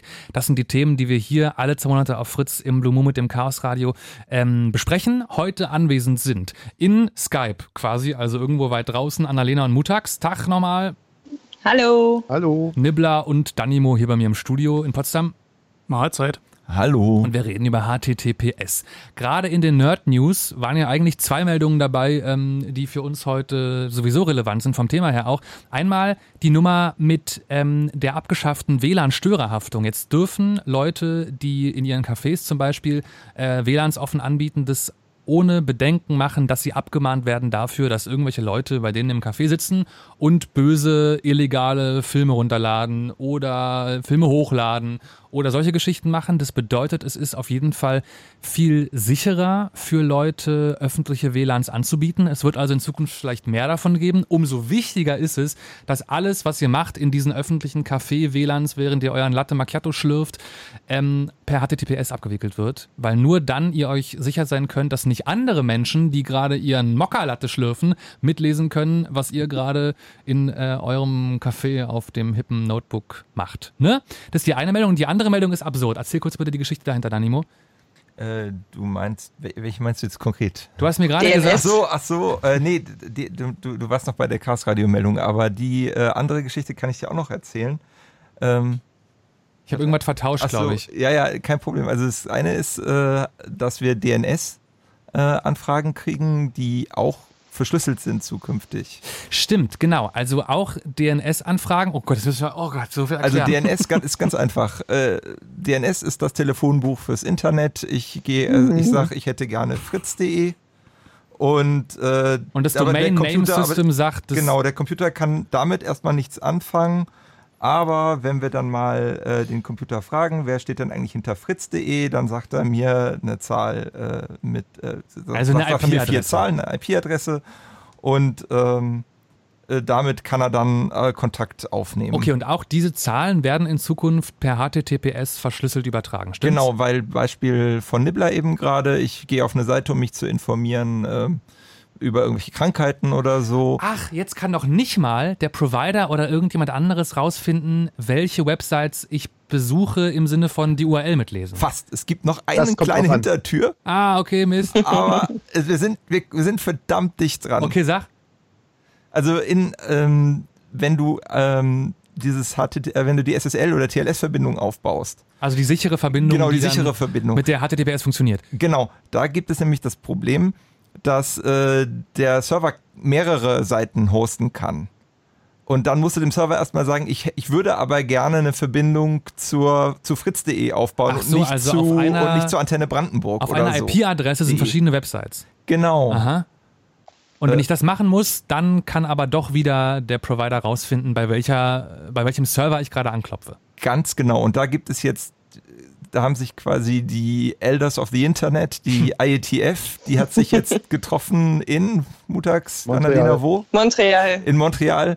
Und die haben sich jetzt was ausgedacht, wie sie auch das noch wegkriegen. Ah, okay. Also, aber wir sind fast da, dass ähm, jetzt noch nicht mal jemand rausfinden kann, dass ich zum Beispiel eine Website von irgendeinem Spezialarzt besuche, worauf man dann vielleicht, worüber man vielleicht schließen könnte auf meine Erkrankung. Also, ähm, du musst halt noch, ja? du musst halt noch auch das Zertifikat dann nur verschlüsselt übertragen. Weil im Zertifikat steht ja auch drin, für welche Hosts das Zertifikat gültig ist. Ach so, also ich muss noch nicht mal die IP-Adresse an sich extra verschlüsseln. Wie meinst du das? Ja, ich hab's nicht verstanden. Ja, ja, ja, jetzt, jetzt, jetzt haben wir uns, glaube ich, ein bisschen fangen wir einfach verlaufen. von, von, von, von ganz von vorne an. Aber- so, du fragst verschlüsselt den, den Nameserver nach dem äh, Namen, bekommst Ja. dann einen Namen zu, äh, Quatsch, nach der Adresse, Du bekommst dann die IP-Adresse zurück, genau. Ja. verbindest dich zu der IP-Adresse, sagst der erstmal momentan noch unverschlüsselt, ich hätte gerne diesen Hostname und dann kriegst du ein Zertifikat und eine sichere Verbindung. Und genau den Punkt, wo du ein einziges Mal diesen einen Host nach dem Namen fragen musst, das äh, Okay. Das ist die Meldung aus den Nerd News gewesen, die auch toll ist und für uns relevant, weil HTTPS jetzt noch weitreichender eingesetzt wird, also noch mehr Privatsphäre für uns im Internet gilt, wenn wir über HTTPS surfen. Und dann ist noch was passiert, wo Danimo gerade kurz einen Lachanfall bekommen hat. Genau. Ähm, wir haben eben gerade über die Root-Zertifikate gesprochen. Aha. Wie Also die Zertifikate, denen alle vertrauen. Genau. Also die, die ganz unten sind und wenn die irgendwas unterzeichnen, dann ist es auf jeden Fall vertrauenswürdig. und die Frage ist, warum ist da noch nicht jemand hingegangen und wollte einfach sowas haben? Na, ist doch bestimmt passiert. Genau. Äh, und jemand hat sich äh, bei Mozilla gemeldet, die äh, Leute hinter Firefox, Mhm. und hat gesagt, ich habe hier, ich hab hier den offiziellen Antrag und er beantragt, äh, dass, äh, dass er, äh, dass die Firma Honest Ahmeds Used Cars and Certificates, also Also ehrlicher Ahmed, genau, gebrauchte Autos. Gebrauchtwagen und Zertifikat. genau, gehostet unter www.honestahmed.dünndns.org. Doch bitte auch in der Lage sein sollte, ähm, äh, Zertifikate auszustellen und ähm, äh, eigentlich wäre das alles ganz cool. Es würde, auch, es würde nur er äh, Zertifikate ausstellen und, äh, und vielleicht noch irgendwie seine, äh, seine, seine Cousins, äh, die auch und äh, die sind auch alle ganz vertrauenswürdig. Und das ist natürlich äh, ganz klar eine äh, ne, ne Parodie von jen, jemandem, der äh, die bittere Realität zu diesem Zeitpunkt äh, zeigen wollte, nämlich dass man einfach, wenn man genug Marktmacht hat, äh, da geht's dann auch irgendwann so, wenn wir too big to fail sind, dann habt ihr eh keine Chance mehr und dann könnt ihr uns nicht mehr abrasieren. Und, also die Alternative wäre halt, wenn man eine große CA einfach ausschaltet, dass 20 Prozent der Internetseiten plötzlich ein rotes Fenster geben. Genau, das ist dann wie bei Banken Banken, dann müssen die irgendwie gestützt werden oder man muss sie halt drinnen halten im System, sonst, sonst, äh, wird, sonst werden alle ganz unglücklich. Okay, aber warte, warte, warte. Also Honest aber, Ahmed. Aber, aber, aber, aber? Ja. Honest Ahmed, der Typ, der gesagt hat, ich verkaufe Gebrauchtwagen und gebrauchte ZTV, ich finde das so geil. Der hat ähm, bei, bei Mozilla gesagt, bitte nehmt mich auf in äh, die Riege der Leute, wo euer Root-Zertifikat sagt, ja, denen trauen wir.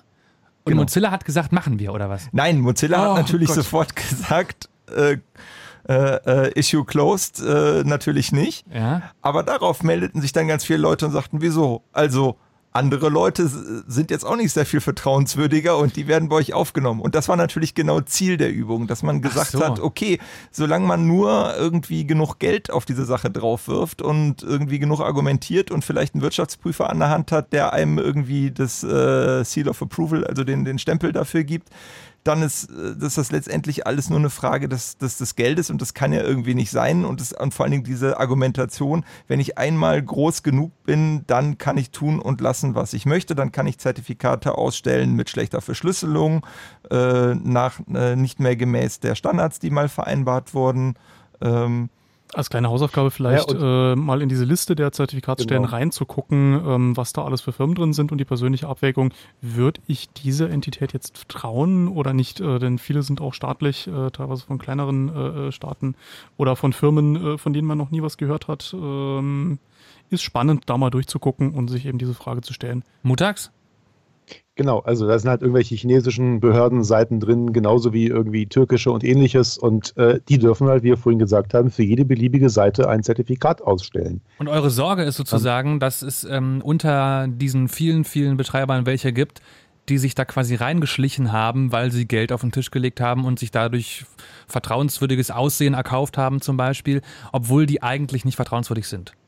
Naja, nun, wir haben, äh, also A, wissen wir das, wir haben ähm, mittlerweile rausbekommen, oder Google hat rausbekommen, ähm, dass eben Zertifizierungsstellen Zertifikate für Domains, die Google intern benutzt oder auch die Google extern benutzt, ausgestellt hat, weil sie mal was testen wollten. Und diese internen Testzertifikate sind dann irgendwie im Internet gelandet. Hm.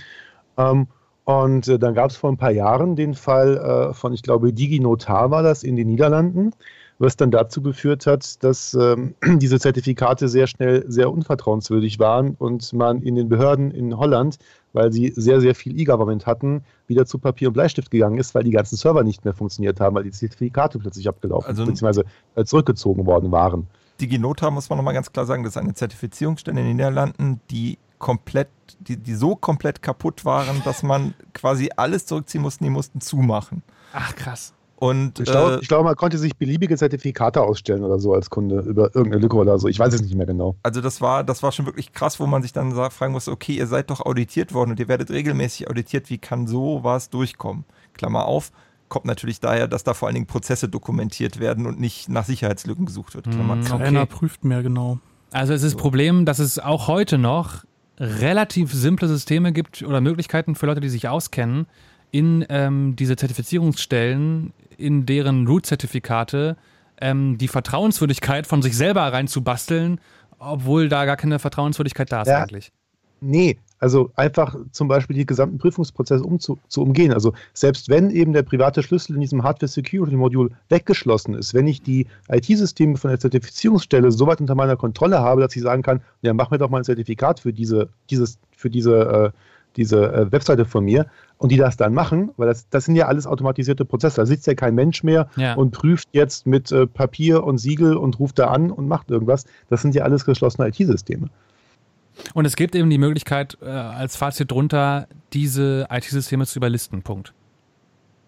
Das ja, ist, also jedes genau. hinreichend, hinreichend komplexe System ist auf die eine oder andere Weise angreifbar und da ist halt die Frage, wie viel Mühe gibt man sich, ähm, das, das zu verhindern. Und das ist halt ein laufender Prozess und, das, und laufende Prozesse kosten halt besonders viel Geld. Das bedeutet, so. einer der zentralen Knackpunkte, die HTTPS unsicher machen können, ist der äh, Schritt, wo einem Anbieter das Vertrauen ausgesprochen wird.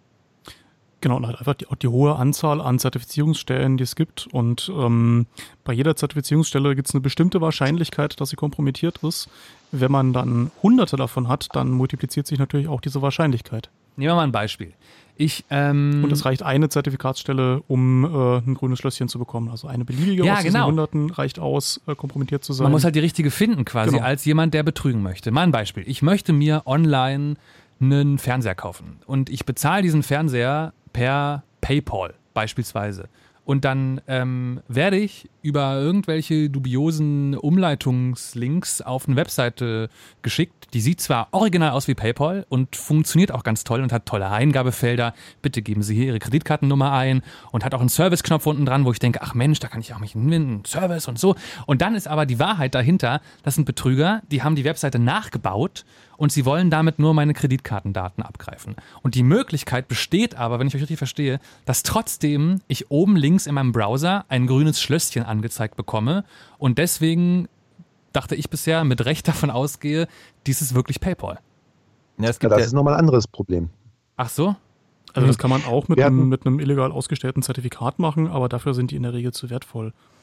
Aber montags, ja. Also Genau, also diese, das, was wir eben besprochen haben, war, ähm, ich bin zum Beispiel Betreiber von einem bösartigen äh, Internetcafé mhm. oder hab, renne mit einem offenen Access Point durch die Gegend und spiele vor, ich sei die PayPal-Seite. Das heißt, jemand gibt per Hand paypal.com in, in seinen Browser ein, Ach, landet mein auf Café meinem Server. so. Ah, Genau, ja. und dadurch, dass ich mir eben ein Zertifikat für meinen privaten Schlüssel von meinem privaten Webserver habe ausstellen können, kann ich dann so tun, als sei ich PayPal. Mhm. Und der Browser vertraut mir dann und ähm, das sieht dann so aus, als wäre ich eben der legitime Betreiber von PayPal.com.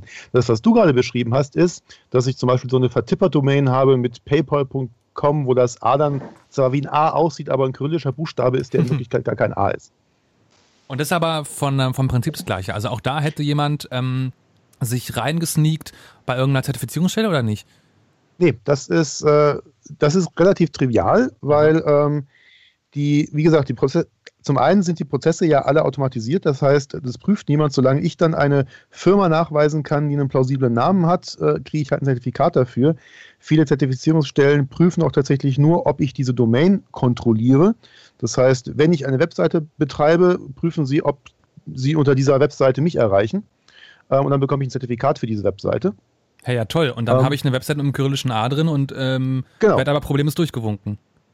Ganz genau. Das, deswegen muss man tatsächlich halt als äh, Anwender auch an der Stelle nicht nur gucken, ob das ein grünes Schloss ist, was uns seit Jahren alle Leute predigen, sondern eben leider auch, ob das wirklich die richtige Domain ist. Und da machen es sehr, sehr viele Anbieter einem wirklich, wirklich sehr, sehr schwer, weil sie für alle möglichen äh, Aktionen oder verschiedene Funktionen immer komische, lustige andere Domains benutzen, die nicht hm. eine Subdomain von ihrer Hauptdomain zum Beispiel sind. Das heißt, nicht sowas wie äh, bluemoon.fritz.de oder promotion.fritz.de, sondern promotion-sommer018-fritz.de, was eine völlig andere Domain sein kann, mhm. die nichts mit fritz.de zu tun hat. Okay, und was auch natürlich ein guter Trick ist dann einfach, so eine Domain, die so aussieht, als wäre sie zugehörig zu irgendeinem großen äh, Player irgendwie und die ist aber in Wahrheit äh, eine ganz andere. In dem Moment, wo so ein Newsletter äh, so von einer Phishing-Mail nicht mehr zu unterscheiden ist, sollte man äh, fragen, ob er dem Anbieter noch vertrauen möchte. Also PayPal zum Beispiel, ja. Genau. ja, ja. Na gut, also das heißt jetzt aber, ich müsste, wenn ich ganz sicher gehen will, dass meine Zahlungsdaten gerade sicher übertragen werden, immer nachdem ich das Schloss gesehen habe, noch in die Adressleiste reinklicken und ganz genau mir jeden Buchstaben angucken, ob das nicht vielleicht irgendein ähnlich aussehendes Zeichen ist, was aber einfach nicht. Ja, und von, von links gucken, ob das wirklich auf paypal.com in dem Fall endet und nicht auf schnurziputz irgendwas, Punkt irgendwas, paypal.com. Ich habe jetzt hier noch irgendwas, Punkt äh, RU. Hä, Mann, das finde ich gerade richtig, richtig enttäuschend. Also es gibt quasi. Ähm Im Zweifel so Alltagstipp äh, hilft es, wenn man für so Seiten, die man häufiger benutzt, zumindest mal den Benutzernamen sich vom Browser autocompleten lässt. Also dass man dem Browser sagt, hier, ah, den weil der Browser nur auf Browser jeden Fall die richtige Webseite genau. nimmt. Ah, ich verstehe.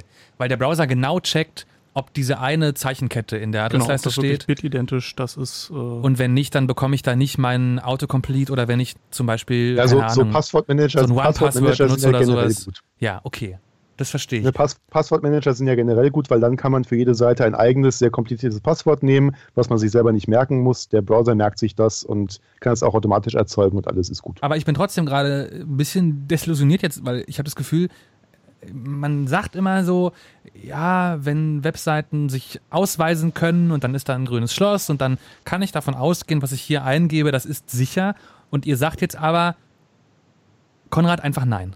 Einfach nein. Ja, es ist, es, ist, es ist ja, es, es erfüllt ja diese drei Punkte. Ich habe eine verschlüsselte Verbindung zu diesem Webserver. Es kann also niemand anderes angucken.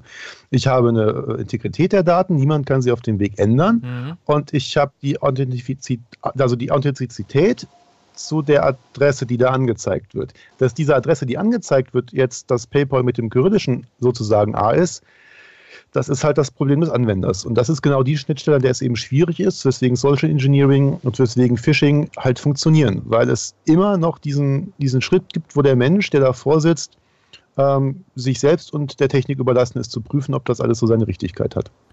Okay, dann nehme ich nur mit als Praxistipp, so viele Passwörter wie möglich einfach über einen Passwortmanager ähm, ausfüllen lassen, automatisch, weil der ist nicht so leicht auszutricksen, wie ich als Mensch es bin mit meinen Augen. Und Seiten, die Zwei-Faktor-Authentifikation unterstützen, äh, Ja. da dann den zweiten Faktor einschalten, weil selbst wenn sie dein Passwort dann haben, den zweiten Faktor kriegen sie halt nicht. Also Beispiel Facebook kann man einstellen, dass du immer einen Code bekommst auf dein Handy, bevor du dich einloggen kannst, wenn du es an einem neuen Browser machst, sodass du nicht nur mit deinem Passwort sich irgendjemand bei Facebook für dich einloggen kann. Ganz genau. Okay, das sind die zwei Praxistipps und aber die Botschaft ist, HTTPS ist toll und super, aber es schützt nicht davor, dass ähm, deine Daten geklaut werden, selbst wenn du darauf achtest, dass Zertifikat und Verschlüsselung Toppi sind. Genau. Und noch eine andere Sache, nur weil eine Seite verschlüsselt ist, und das ist auch ganz, eine ganz wichtige Komponente, heißt Mhm. das nicht, dass, Dass die Daten, die du ist. über die Verbindung bekommst, in irgendeiner Weise seriös sind Mhm. oder keinen Schindluder treiben. Also stell dir vor, du bist auf einer verschlüsselten Webseite, wir sind jetzt hier beim äh, beim beitragsfinanzierten Rundfunk, das ist schön. Da, wo es keine Beitragsfinanzierung gibt, muss sich jemand über Werbung finanzieren. Werbung wird über äh, wird zum besten Preis von Drittanbietern Mhm. äh, auf diese Seite auf dieser Seite geschaltet und ähm, an der an der Stelle kann ich halt auch Schadcode ausliefern, wenn ich so einen Werbeplatz buche und dieser und dass dieser Schadcode über jetzt über HTTPS verschlüsselt ist, ja mai. Und jemand, der Schadcode hat, möchte den natürlich an möglichst viele Leute ausspielen. Und da sind Werbeanzeigen ein prima Weg, denn ähm, die sind so günstig pro Person, also du erreichst so viele Personen damit äh, pro Geldeinheit, dass es sich einfach lohnt, äh, die da zu schalten, weil es bringt dir als Angreifer sehr viel mehr als dem Werbetreibenden. Das heißt, du kannst da das Doppelte oder Dreifache zahlen und erreichst eben sehr viele Leute, die dann deinen Schadcode ausführen. Deswegen ist das mit den Werbeanzeigen halt.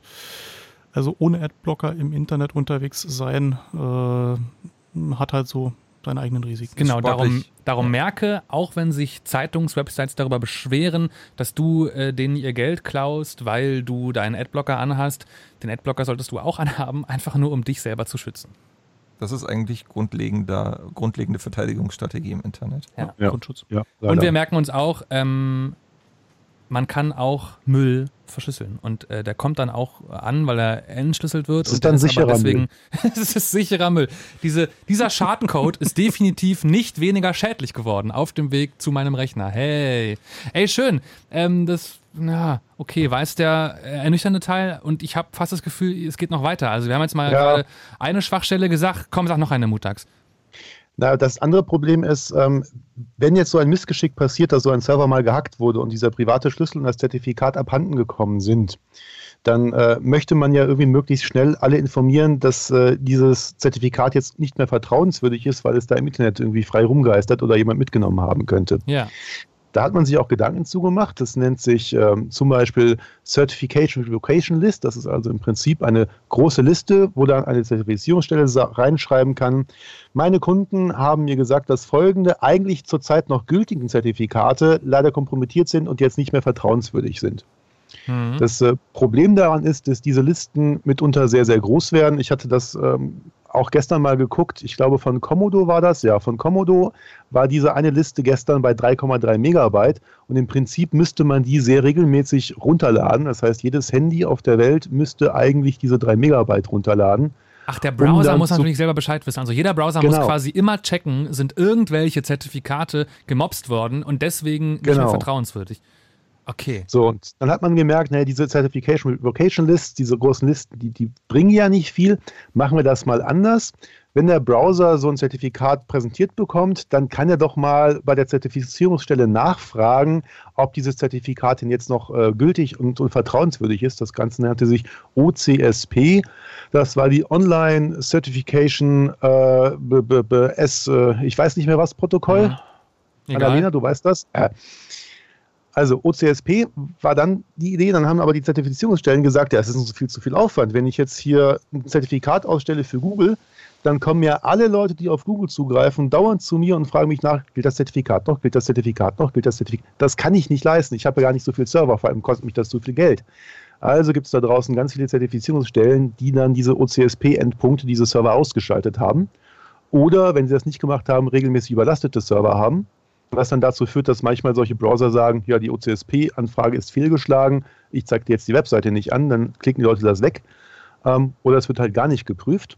Also Fazit, ähm, der Browser äh, weiß eigentlich nicht, ob die Seite vielleicht geklaut worden ist, wenn er nicht sich quasi jedes Mal, bevor er eine Webseite aufruft, genau. all diese Listen runterlädt, um sie zu checken. Oder es eben online prüft und da ist jetzt eine Hoffnung, dass es da bald ein neues System gibt, dass ähm, das über ein mathematisches Verfahren mit Blumenfiltern, ich sage jetzt nur den Namen, ich erkläre es nicht, mhm. ähm, dafür sorgt, dass man wirklich nur noch am Tag einmal 10 Megabyte runterladen muss und danach jeden Tag 500 Kilobyte und das ist auch auf einem Handy machbar. Das ist aber noch ein langer Weg, bis das funktioniert, weil viele von diesen alternativen Techniken gerade halt einfach nicht skalieren. Und es gibt eine Untersuchung von einem Kollegen, dass tatsächlich auf den mobilen Endgeräten nicht ein einziger Browser wirklich alles richtig prüft. Also auf Mobile ist da gar nichts und auf den Desktop-Rechnern haben wir einen ganz interessanten Effekt. Es gibt ja die normalen Zertifikate und diese Extended Validated EV Gold Zertifikate, das tatsächlich dann, wenn man da mehr Geld für bezahlt, die Browser da auch die Listen regelmäßig aktualisieren und runterladen ah, und die normalen okay. Zertifikate halt nicht. Also das ist auf die wollte ich auf die wollte ich eigentlich auch nochmal zu sprechen kommen, weil nämlich die sehen auch im Browser anders aus. Genau. Das ist also das ist einer spannend. der Punkte, warum es sich doch noch lohnt, für Zertifikate Geld auszugeben als Webseitenbetreiber. Genau. Denn du kannst dir zum Beispiel über so eine Technik eben doch noch mehr Vertrauen erkaufen. Oder Vertrauenswürdigkeit. Und was es wert ist, gucken wir uns gleich an. Machen wir gleich, okay. Äh, ich will noch ganz kurz, ähm, äh, um das, den Punkt abzuschließen, sagen, das Problem ist also quasi, ähm, wenn mein Handy, was es löblicherweise tut, verhindern will, dass ich ganz viel Datenvolumen, was kostbar ist, auf dem Handy verbrauche, dann lädt es sich nicht diese Listen runter und das führt dazu, dass ich, dass mein Handy nicht Bescheid weiß, ob ein Zertifikat geklaut worden ist, missbraucht wird und das ist der Grund, warum HTTPS auf dem Handy nochmal unsicherer ist als auf dem Computer. Und das betrifft eben leider auch die Apps, weil die ganzen Apps natürlich mit ihren Anbietern per HTTPS ah, kommunizieren ja. und Daten ja. austauschen. Banken reagieren zum Beispiel darauf, indem sie in die Applikation selber reinschreiben, wie das Zertifikat oder wie die Zertifizierungsstelle heißt und man die Applikation oder die App updaten muss, wenn das Zertifikat sich ändert. Das nennt sich dann äh, Certificate Pinning, das heißt, es ist da wirklich fest reingeschraubt und sie vertrauen nur diesem, dieser Einzertifizierungsstelle von der Bank selber. Genau, das machen dann Banken, aber das macht halt nicht jede andere App und schon gar nicht das Handy selber für alle Websites, die Skaliert besucht werden. halt auch gar nicht. Ich, ich will ja nicht regelmäßig viel, alle Apps updaten. Genau, würde ja auch viel zu viel Datenvolumen verbrauchen, wenn du unterwegs mal eben irgendwas abrufen willst. Gut, haben wir jetzt zwei gravierende Probleme äh, mit der HTTPS-Verschlüsselung hier besprochen. Wie und ob ihr trotzdem sicher und sinnvoll HTTPS für zum Beispiel eure eigene Webseite äh, einbauen könnt und solltet, das besprechen wir nach den Nachrichten mit Wetter und Verkehr. Bonn. Nach dem peinlichen Ausscheiden der deutschen Elf bei der Weltmeisterschaft hat die Regierung beschlossen, dass wir das von nun an mit dem Fußball bleiben lassen und die Stadien für etwas nutzen, was wir besser können. Zum Beispiel feiern. Fritz und Festivals. Das Lollapalooza. Diesmal im Olympiastadion. Mit dabei Imagine Dragons, Casper, David Guetta und KIZ. Das ist der Sound für die echten Männer. Die Wombats, Dua Lipa, Ben Howard und The Weeknd. Und das sind längst noch nicht alle. Lollapalooza. Samstag, 8. und Sonntag, 9. September. Im Olympiastadion und drumrum. Das komplette Line-Up und alle Infos. fritz.de slash lolla. Das Lollapalooza Festival. Lolla präsentiert von Fritz. Und das hört man. Wir haben's halb zwölf. Fritz. Nachrichten. Und da ist Linus Busch. Bei Fichtenwalde im Landkreis Potsdam-Mittelmark kämpft die Feuerwehr weiter gegen einen großen Waldbrand. Anders als befürchtet muss Fichtenwalde aber erstmal nicht evakuiert werden. Das hat der stellvertretende Landrat Stein dem RBB gesagt. Das Feuer sei so weit unter Kontrolle, dass aktuell keine Gefahr besteht, dass es auf den Ort übergreift.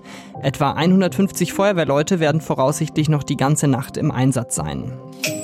Den Vereinten Nationen geht das Geld aus. Das hat Generalsekretär Guterres bekannt gegeben und die Mitgliedsstaaten aufgefordert, ihre Beiträge zu bezahlen. Von 193 Staaten haben erst 112 ihren Anteil bezahlt, darunter auch Deutschland. 22 Prozent des UN-Haushalts werden von den USA getragen, die immer erst später im Jahr zahlen. Guterres hat angekündigt, dass die UN jetzt Kosten sparen muss. Das soll aber nicht die Mitarbeiter treffen. Die BVG und Siemens haben ihren monatelangen Streit um eine U-Bahn-Bestellung beendet. Beide Unternehmen haben am Abend bestätigt, dass sie nicht vor Gericht ziehen. Damit kann die BVG beim Siemens-Konkurrenten Stadler erstmal 56 neue U-Bahn-Wagen bestellen, in einem zweiten Schritt dann bis zu 24 weitere. Die BVG hatte die Bestellung nicht ausgeschrieben und das mit einer Notlage begründet. Dagegen hatte Siemens geklagt. Der Integrationsbeauftragte des DFB Kakao hat die Rassismusvorwürfe gegen den DFB zurückgewiesen.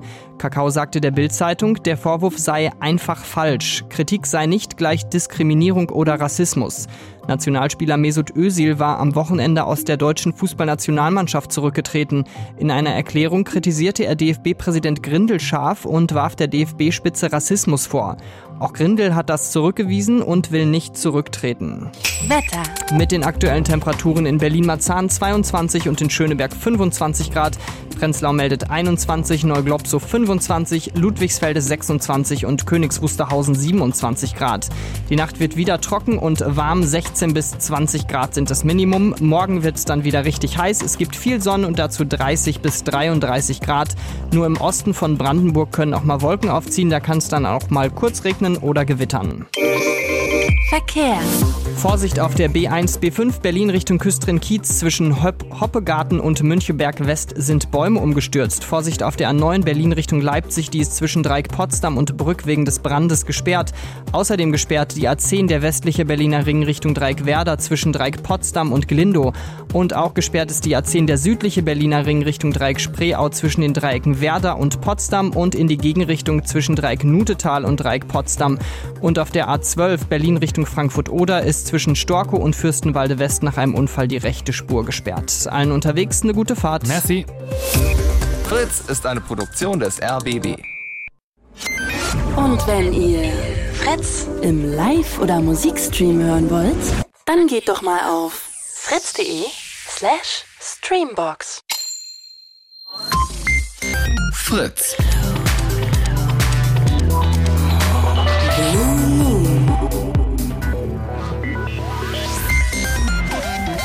Das Chaos Radio im Blue Moon auf Fritz mit mir Konrad Spremberg und mit vier Gästen vom Chaos Computer Club Mutax, Nibbler, Danimo und Annalena. Hallo.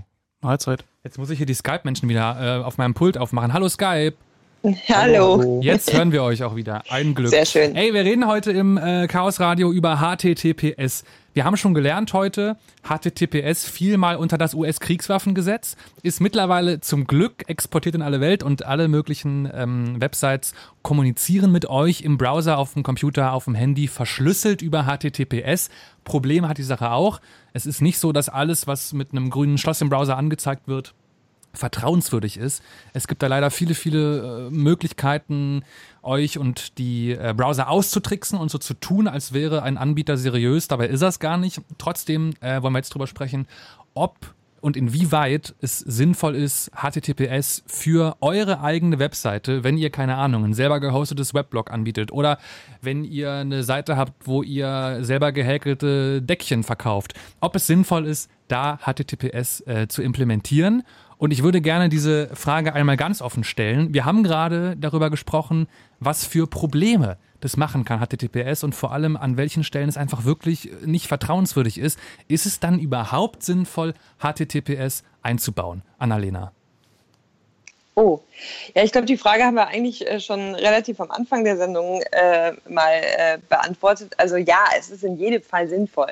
Es ist in jedem Fall sinnvoll, ähm, um, um schon mal zu verhindern, dass äh, eben, äh, halt komplett mitgelesen wird und äh, dass das alles irgendwie offen rumschwirrt, dass man da immer noch Lücken findet. Ja, das ist schon so, aber im Großen und Ganzen haben wir eine ganze Menge Sicherheit gewonnen, dadurch, dass wir über HTTPS verschlüsseln können. Also ja, das ist gar keine mein, Frage. Mein Denkfehler ist ja gerade gewesen, ähm, dass alles nur schlecht wäre, wenn da jemand mit mir äh, auf eine ähm, auf ein getrickstes Zertifikat zum Beispiel als Basis hatte, mit mir zu kommunizieren. Aber trotzdem habe ich ja immer noch den Vorteil, dass zum Beispiel, wenn ich im Café sitze, die Daten, die ich ähm, übers Café WLAN rausschicke, verschlüsselt sind. Und deswegen habe ich ja so oder so einen großen Vorteil durch HTTPS. Eben, und auch auf allen, auf allen Wegen dazwischen auch, ja. Ja, okay. Und, und also, wie gesagt, es kann halt sein, dass du äh, gesetzlich verpflichtet bist mittlerweile, das eben zu machen, weil du Daten eben nur noch verschlüsselt übertragen darfst, sobald es personenbezogenes ist. Wer ist denn äh, verpflichtet eigentlich gesetzlich wegen der Datenschutzgrundverordnung? Jeder, der personenbezogene ähm, Daten verarbeitet. Und das ja, jedem, ja. jedem, dem es wirtschaftlich zumutbar ist. Also ich glaube, das ah. ist so ein bisschen die Formulierung. Also wenn du, äh, wenn, also du musst schon, du, es muss schon echt verflucht gute Gründe geben, dass du es nicht machen musst. Also der, der Grundsatz ist erstmal ja, du musst auf jeden Fall HTTPS verschlüsseln, das ist das Mindeste. Ähm, äh, und jeder, der irgendwie einen Shop betreibt oder sonst irgendwie äh, Dinge tut, der, dem ist das auch wirtschaftlich zuzumuten, das zu tun ähm, oder insgesamt technisch wirtschaftlich zuzumuten. Es gibt ganz, ganz harte Ausnahmen, glaube ich. Da muss man aber schon sehr gut begründen können. Also ihr also, dürft mich jetzt gerne korrigieren. Also zum Beispiel, wenn du die bayerische Staatsregierung bist oder das Land Niedersachsen und ein Kontaktformular auf deiner Seite anbietest. Du meinst auf www.bayern.de? Oder auf äh, www.niedersachsen.de. Aha. Dann das haben wir auch nämlich auch im Zuge dieser Recherche, die Tippe das jetzt hier am Browser ein. hatte. Äh, äh, genau. Bayern.de und niedersachsen.de. Oh, das, da steht echt kein HTTPS, Leute. Nein, also das Ding ist, beide können HTTPS. Ach, wenn doch. du das explizit Ach, eingibst, dann können TPS? die das. Sie tun es nur nicht per Default. Und wenn zum Beispiel auf das Kontaktformular gehst, dann gibt es zwei Dinge. Niedersachsen schickt es standardmäßig einfach Plaintext rüber, was so. DSGVO-mäßig schon hui ist. Also jeder kann mitlesen im Klartext. Naja, jeder, der halt auf der Leitung mitlesen ja. kann, genau. Also halt ohne HTTPS. Ohne HTTPS, genau. Äh, Bayern äh, de versucht, also die bayerische Staatsregierung versucht an der Stelle auf ihrer Seite, wenn du auf das Kontaktformular gehst und nur dann äh, die Daten dann per HTTPS zu verschlüsseln. Das war so eine Technik, die, die hat man in den 90ern zuletzt gesehen. Also nur ganz spezielle Teile der Seite zu. Aber äh, hey, weil, weil das war also, teuer. Äh, ja. Aber entschuldigt mal, spiegel.de ist bis heute nicht HTTPS verschlüsselt. Ja? Wait, wait, wait, HTTPS spiegel.de. Also man muss dazu sagen, dass das früher einfach teuer war im Sinne von. Ähm, das waren komplexe Rechenoperationen. Irgendwann haben dann einfach mal die, äh, die Prozessoren, die wir in unseren PCs drin haben, diese Verschlüsselungsalgorithmen ähm, abbilden können. Und das war der Schritt, wo das einfach um Faktor 100 einfacher wurde, Dinge zu verschlüsseln.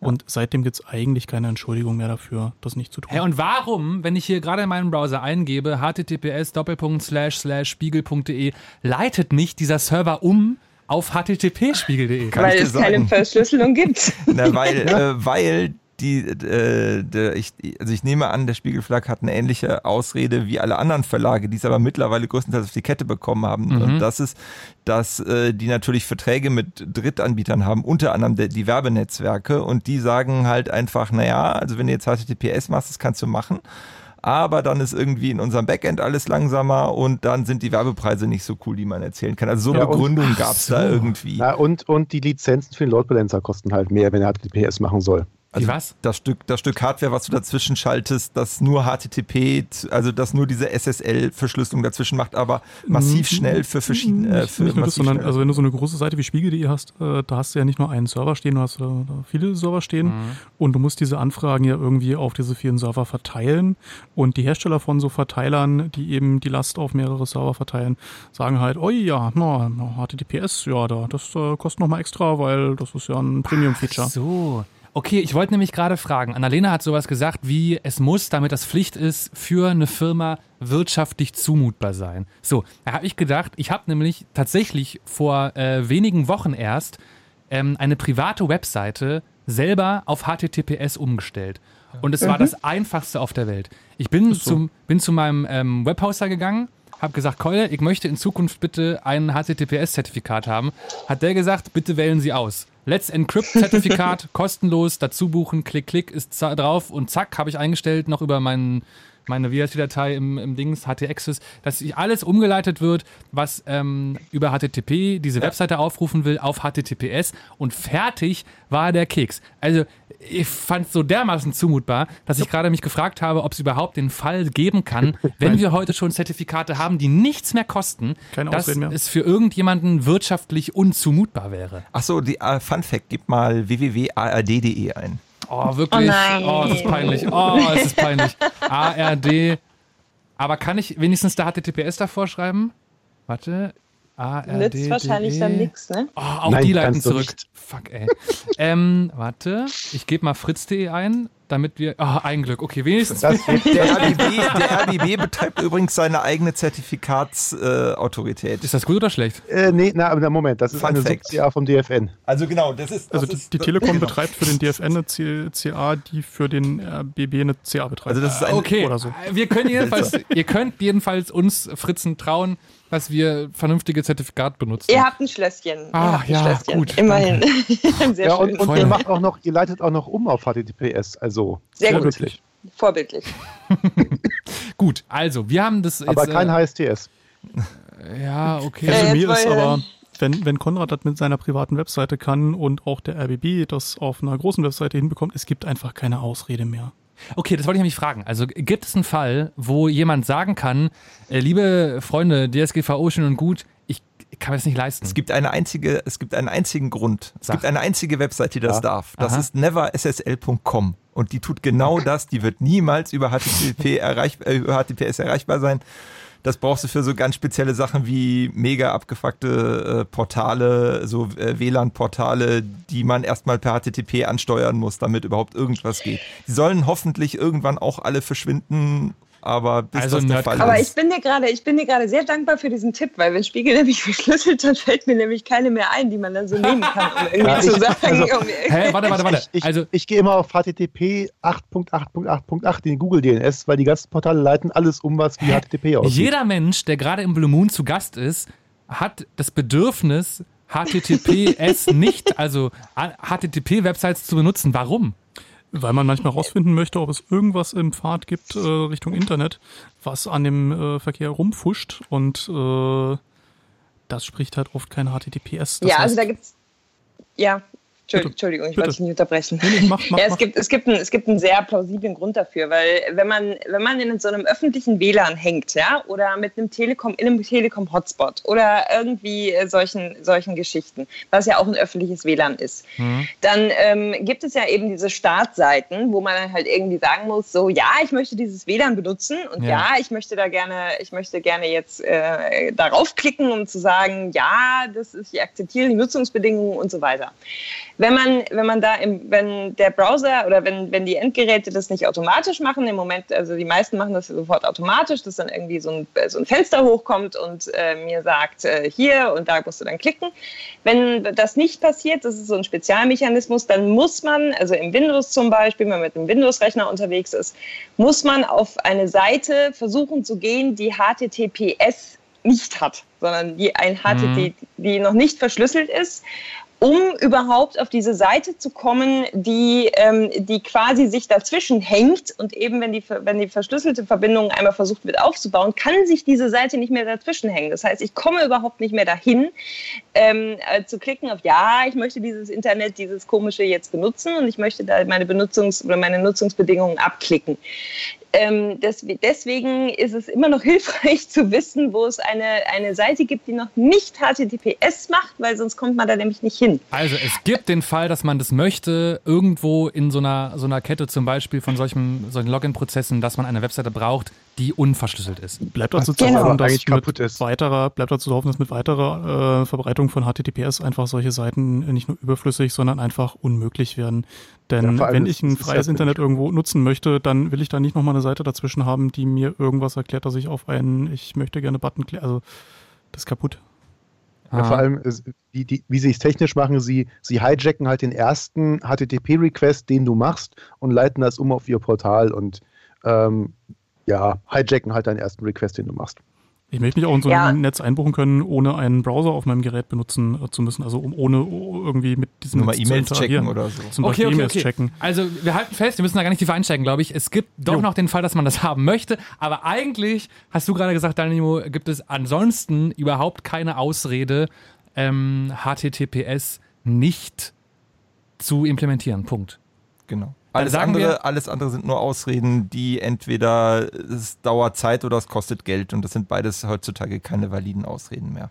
Dann sagen wir ähm, abschließend noch, wie bekomme ich es dann hin? Es ist super einfach. Genau, also das, äh, wenn du so eine kleine Webseite hast, das hat Konrad gerade gesagt, da hast du in der Regel irgendwie da, den, den Hoster deines Vertrauens ähm, und der hat normalerweise so eine FAQ, wo meistens drin steht, wie kriege ich mein Zertifikat und die, die meisten Hoster machen das für einen mehr oder weniger automatisch, da muss man sich gar nichts mehr kümmern. Ja, wie bei mir, genau. Genau. Wenn man selber Server betreibt, da gibt es äh, verschiedene, äh, verschiedene Client-Programme, äh, Thirdboard, Dehydrated und wie sie nicht alle heißen. Das ist ein Stück, das ist äh, Software. Ähm, äh, das quasi dem Let's Encrypt sagt, hier pass mal auf, übrigens, ich beweise dir jetzt mal, wie müssen wir jetzt nicht diskutieren, dass ich die Seite hier unter Kontrolle habe. Warte ganz kurz, Let's Encrypt ist ein Anbieter von kostenlosen HTTPS-Zertifikaten. Genau, das haben wir, glaube ich, noch gar nicht genau besprochen. Nee, genau, das ist, ja. genau, da ist, äh, da ist äh, das, das Wichtige, dass irgendwann nach diesem Honest, äh, Honest Ahmed sich Leute gedacht haben, naja, okay, also eigentlich ist das ja wirklich nur Geldmacherei mit den Zertifikaten, weil worum es eigentlich geht, ist, ich muss, äh, jemand muss beweisen können, dass er den Webserver oder die Infrastruktur in irgendeiner Form kontrolliert, um ja. dieses Zertifikat ausgestellt zu bekommen. Ja. Und ferner noch, das ist ein automatisierbarer Prozess, also genau. da braucht es keine, keine, nicht viele Menschen, um Zertifikate auszustellen. Wenn man das einmal kann, dann kann man im Prinzip beliebig Zertifikate ausstellen und das Einzige, was man dafür machen muss, ist diese Verifikation zu automatisieren. Und die Menschen hinter diesem Service Let's Encrypt, die haben das einmal hinbekommen und sagen jetzt, Leute, wir lieben ein Internet, was äh, sicher ist, deswegen kommt zu uns und holt euch bei uns Zertifikate, die nichts kosten das habe ich gemacht, das kann jeder machen einfach. Genau, Ganz quasi genau. eine Sind die genauso ja. sicher wie andere Zertifikate, obwohl die nichts kosten? Ja. Die, die sind sogar eventuell sicherer, Aha. weil diese Zertifikate immer nur einen begrenzten Zeitraum gültig sind und regelmäßig erneuert werden müssen. Äh, üblicherweise haben Zertifikate bisher immer so eine Laufzeit von ein oder zwei Jahren, manchmal auch mal fünf, was halt bedeutet, innerhalb dieser dieses Gültigkeitszeitraums darf da nie irgendwas mit passieren. Es darf ah. nie in den Server eingebrochen werden. Ja. Und bei Let's Encrypt ist es so, dass die, glaube ich, aktuell 60 Tage oder, oder, oder sowas um den Dreh gültig sind. Nein, und ich 90. dann halt vor Ablauf. Bitte? 90 Tage habe ich im Kopf. Ah, mittlerweile 90. Und dass sie regelmäßig erneuert werden müssen. Ich muss also regelmäßig nachweisen, ja, ich bin immer noch unter Kontrolle dieses, äh, ich kontrolliere immer noch diesen Server, ich bin immer noch derselbe. Und das machen die aber automatisch, jetzt kein neues ne? Zertifikat. Genau, das, das passiert automatisch. Und das, deswegen möchte man jetzt auch automatisieren, weil ich möchte mich nicht alle äh, drei Monate hinsetzen und per Hand für meine 20 Domains da Zertifikate neu klicken oder so. Warum sollte ich trotzdem noch Geld ausgeben für HTTPS-Zertifikate? Es gibt nur einen einzigen Grund, also sollt, ob du das solltest, ist, ist, ist nochmal eine andere Frage, aber es gibt halt ähm, diese eine Art von Zertifikaten, die Let's Encrypt ausstellt, das sind die sogenannten Domain-Validated Zertifikate, die sagen halt wirklich nur, www.fritz.de, da ist wirklich jemand dahinter, der www.fritz.de kontrolliert. Du weißt nicht, ob das der RBB ist oder sonst irgendwas. Das tut auch überhaupt nichts zur Sache. Das heißt, das ist, da geht es nicht um Identität. Da geht es nur um, ist der Endpunkt, der, der andere Ende, das andere Ende wirklich derjenige, den ich vermute, dass er äh, dass er das ist. Also was ist es wirklich die Domain? Ist es wirklich die Domain? Nicht was im Hintergrund passiert ist, der Server geht zu Let's Encrypt und sagt, hallo, ich hätte gerne für diese Domain ein Zertifikat. Let's Encrypt sagt, jo, dann äh, sag mir mal hier äh, Högenflögen, dann legst du neben Högenflögen auf deinen Webserver und sie rufen das ab und sehen, ah ja, der hat jetzt diese Datei Högenflögen da angelegt und äh, das muss wohl der sein und dann kriegst du für ein paar Tage eben dein Zertifikat, wo du nachweisen konntest, du kannst unter fritz.de Dinge veröffentlichen. Genau, und letztendlich so ähnlich hat das früher auch schon funktioniert, nur nicht automatisiert. Mhm. So. Und, und damit kannst du eben nur nachweisen, dass eben das fritz.de ist. Genau. Aber Genau, aber es gibt äh, dann auch noch die in Anführungszeichen besseren Zertifikate. Das sind die sogenannten ähm, EV, Extended also Extended, Validate, äh, Extended Validation Zertifikate. Wenn ihr euch schon mal gewundert habt bei, bei äh, Apple Zertifikat, äh, bei, bei, Apple, bei Apple Browser, Banken. Äh, hast du üblicherweise dann ein grünes Schlösschen und äh, mhm. bei anderen Browsern, also statt grau, bei anderen Browsern steht auch nochmal explizit der Name da. Also, also, also der Name zum Beispiel, äh, was weiß ich, äh, äh, Bankhaus XY mhm. AG steht dann extra noch dahinter, äh, davor oder so. Da äh, ist dann auch tatsächlich überprüft worden, dass diese Firma so existiert an der Stelle. Das heißt, okay. also man kann sich da schon, was dann vielleicht gerade interessant ist für so Banken zum Beispiel, also wo es ähm, vielleicht nochmal ein höheres Risiko gibt, die wirklich dem Nutzer zeigen wollen, ich bin nicht nur der berechtigte Benutzer dieser Domain, hinter mir steht auch diese Firma und zwar nachgewiesen. Ganz genau. Mhm. Hat natürlich, ist, ja.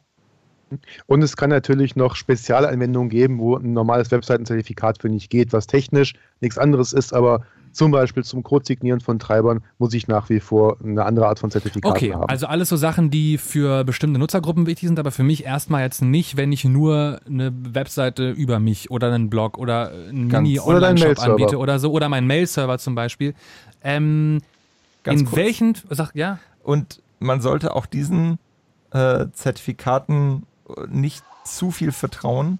Den teuren meinst du? Den teuren, ja. genau. Weil erstens, äh, die Browser setzen das alles unterschiedlich um und es ändert sich auch ständig. Das führt zu Verwirrungen. Ich meine, auf der Seite ist es gut, weil sie optimieren das ständig, aber es gibt, je nach Browser wird das halt komplett anders dargestellt. Und wenn du Leute auf der Straße fragst, was heißt es eigentlich, was ihr, äh, was, was ihr da seht, dass der Browser das anders darstellt, die meisten Leute wissen überhaupt nicht, was das heißt, wenn da jetzt ein Name davor steht oder nicht. Und das ja, andere ist. Vor allem, ja. Hm? Wenn du, wenn du auf ikea.de gehst, dann steht als Firmenname plötzlich IKEA BV Holding irgendwas da und du registrierst dir halt irgendwo eine Firma, die heißt IKEA Bev Holding irgendwas in einem anderen Land. Das sieht dann auch so aus, da steht auch IKEA drin. Also die gleichen Aber, Probleme, ne? die gleichen Risiken wie bei anderen Zertifikaten, die wir vorhin besprochen haben, auch eigentlich ja, ja. In, in, dem Fall wird, so, wird halt noch diese, dieser extra Validierungsschritt umgangen, weil ich kann mir halt für, für einen Euro in, in UK eine, eine Limited-Firma äh, klicken. Ja. Und habe quasi für einen Euro diesen, diesen, ganzen, äh, diesen ganzen Stand umgangen. Okay, das bedeutet, um einen Schlussstrich drunter zu ziehen, wenn ich eine Webseite habe, dann gibt es eigentlich keinen Grund, dass ich da nicht, wenn mein Hoster mir das immer eben kostenlos anbietet, mir HTTPS für klicke. Genau, und das, die, diese Domain-Validated-Zertifikate reichen vollkommen aus für 99,999 Prozent. Also jeder Fälle. Mensch unter euch, der eine Webseite aus irgendeinem Grund betreibt, Mail-Server, weil ihr gerne eine Mailadresse mit eurem Namen haben wollt oder einen Blog oder euren Häkeldecken-Shop, irgendwas, ihr könnt bitte jetzt nachgucken, wo geht das bei euch in der äh, Administrationsoberfläche und ähm, klickt euch ganz simpel und für kein Geld HTTPS-Sicherheit für eure Webseite. Geht zu und eurem wenn Hoster. ihr ein Kontaktformular habt, macht es unbedingt und sofort. Genau. Geht zu eurem Hoster oder ansonsten let'sencrypt.org ist eure Anlaufstelle. Geil. Ey, Mann, ich glaube, wir haben es ähm, geschafft. Das war jetzt quasi der Do-it-yourself-Part am Ende der Sendung. Ähm, und aber alle anderen von euch, die selber keine Webseite betreiben, haben hoffentlich noch ein bisschen besser gecheckt, warum HTTPS eine gute Sache ist und wo aber auch die Macken und Tücken liegen in dieser Technik. Wir fassen nochmal kurz zusammen. HTTPS fiel nicht nur einmal unter das US-Kriegswaffenkontrollgesetz. Ich finde das aber noch so eine geile, geile Geschichte. HTTPS ist auf jeden Fall ein Standard, der schon vor einer ganzen Weile etabliert worden ist als Protokoll, um Websites aufzurufen und Daten zu übertragen. Das Ding ist heute immer noch ähm, gern gesehener Gast bei euch im Browser, weil es super sicher ist und trotzdem aber auch die eine oder andere Mac hat und ausgetrickst werden kann. Deshalb, wenn ihr irgendwo äh, eure Kreditkartendaten zum Beispiel angebt, checkt sicherheitshalber lieber nochmal, ob ihr auch wirklich auf der richtig geschriebenen Website seid, auf die ihr gehen wollt und lasst am besten Kreditkartendaten und Passwörter von eurem Browser oder eurem Passwortmanager ausfüllen. Dann kann gar nicht mehr so viel schief gehen. Waren das die wichtigen Tipps? Das ist, glaube ich, ja, das, war's. das waren die richtigen Tipps, ja. Dann äh, möchte ich mich herzlich bedanken bei den Gästen im heutigen Chaos Radio vom Chaos Computer Club aus äh, Berlin hier im Studio Danimo und Nibbler. Und tschüss. Tschüss. Und äh, per Skype zugeschaltet aus anderen Teilen dieses Landes Annalena und Mutax. Tschüss ihr zwei. Tschüss. Tschüss. Und morgen den Sys-Admin Day nicht verwechseln, äh, vergessen. So, wichtig, zum Schluss, Abkündigung. genau. Denn morgen ist Sysadmin Day. Das heißt, wenn ihr morgen in der Firma oder irgendwo anders Leute seht, die für eure Technik und dafür verantwortlich sind, dass irgendwas, sei es euer privater Rechner, sei es der Rechner in der Arbeit, irgendwas lauft, läuft und äh, auch weiterhin so ist, dass es weiterläuft. Und HTTPS hat. Und HTTPS hat. genau. Sagt ihnen Dankeschön, zeigt euch erkenntlich das sind die Leute, die im Hintergrund sind, die man immer nur dann sieht, wenn irgendwas furchtbar brennt oder nicht geht. Die haben echt selten positives Feedback.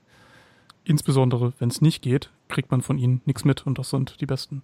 Genau. Die haben morgen ihren Tag und aber, wenn eure Firmenwebsite noch kein HTTPS hat, dann nutzt den morgigen Tag, da mal hinzugehen und zu sagen, Freundchen, da fehlt aber noch was. Oder? Aber immer lieb bleiben. Immer lieb bleiben dabei. Nutzt HTTPS, liebe Leute, und ähm, bombardiert die Landesregierung von Bayern, wenn ihr da wohnt, mit E-Mails. Leute, es wird Zeit. Und Bayern hat es ja fast richtig gemacht. Sie haben nur falsch konfiguriert. es ist so einfach. Wir merken uns nach dieser Sendung HTTPS. Es ist doch so einfach. Wir hören äh, die gute alte Chaos Radio Abschlussmusik Tracky Birthday mit Website. Und der Podcast geht noch heute Nacht oder demnächst morgen online. Die nächste Ausgabe des Chaos Radio dann nächsten Monat wieder aus dem Chaos Computer Club in Berlin und in zwei Monaten wieder hier auf Fritz. Macht's gut! It's not about fancy cars or bling bling, unless it's a glitter animation. I've seen more websites than any lousy ass browser. I've clicked more than Douglas Engelbart. I'm as bossy as Bowser. Don't even remember all my email addresses. And I've got more screen names than Sleepy's got mattresses. I need the internet like Whitney Houston needs crack. If you feel the same way, let me see a delicious this track.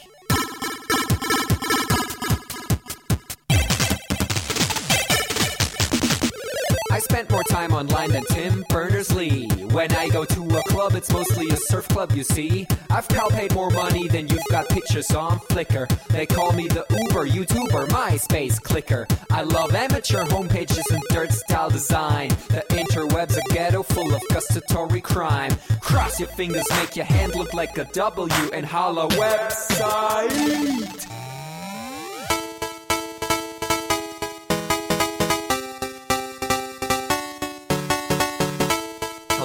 Future girlfriend. This is what I sound like. Uh, orders ending, upping it up. Check your birthday, keep on fucking it up. What? All my bitches up in the club. Let me see you shaking it, don't stop. Rub it down, bounce around, wiggle every pound. Get it to the hyper ground. Everybody dance, jump if you like it, this sound. Feel the bass drop, hear the beat pop. What you gon' do? When it's time to take off, climb the rooftop, jump out of your shoe. It goes oohs, oohs, heavy face balloons, unfadable pokey tunes, dance moves from shitty cartoons, pretty hot wounds hung over afternoons. The club's full with the whole sweaty nation. That seems out of the wrong medication. Rave invasion, it's a B-Thing. Moin, kein Punkt, Jump, Peng. 1, 2, Polizei, 3, 4, Polizei, 5, 6, halbe 6, 7, 8, mit oder It's an index finger party.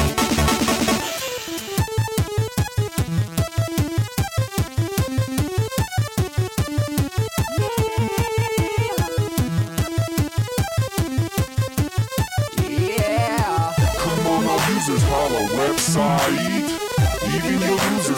Website. Everybody come on holla website. Come on, come on, a holla website.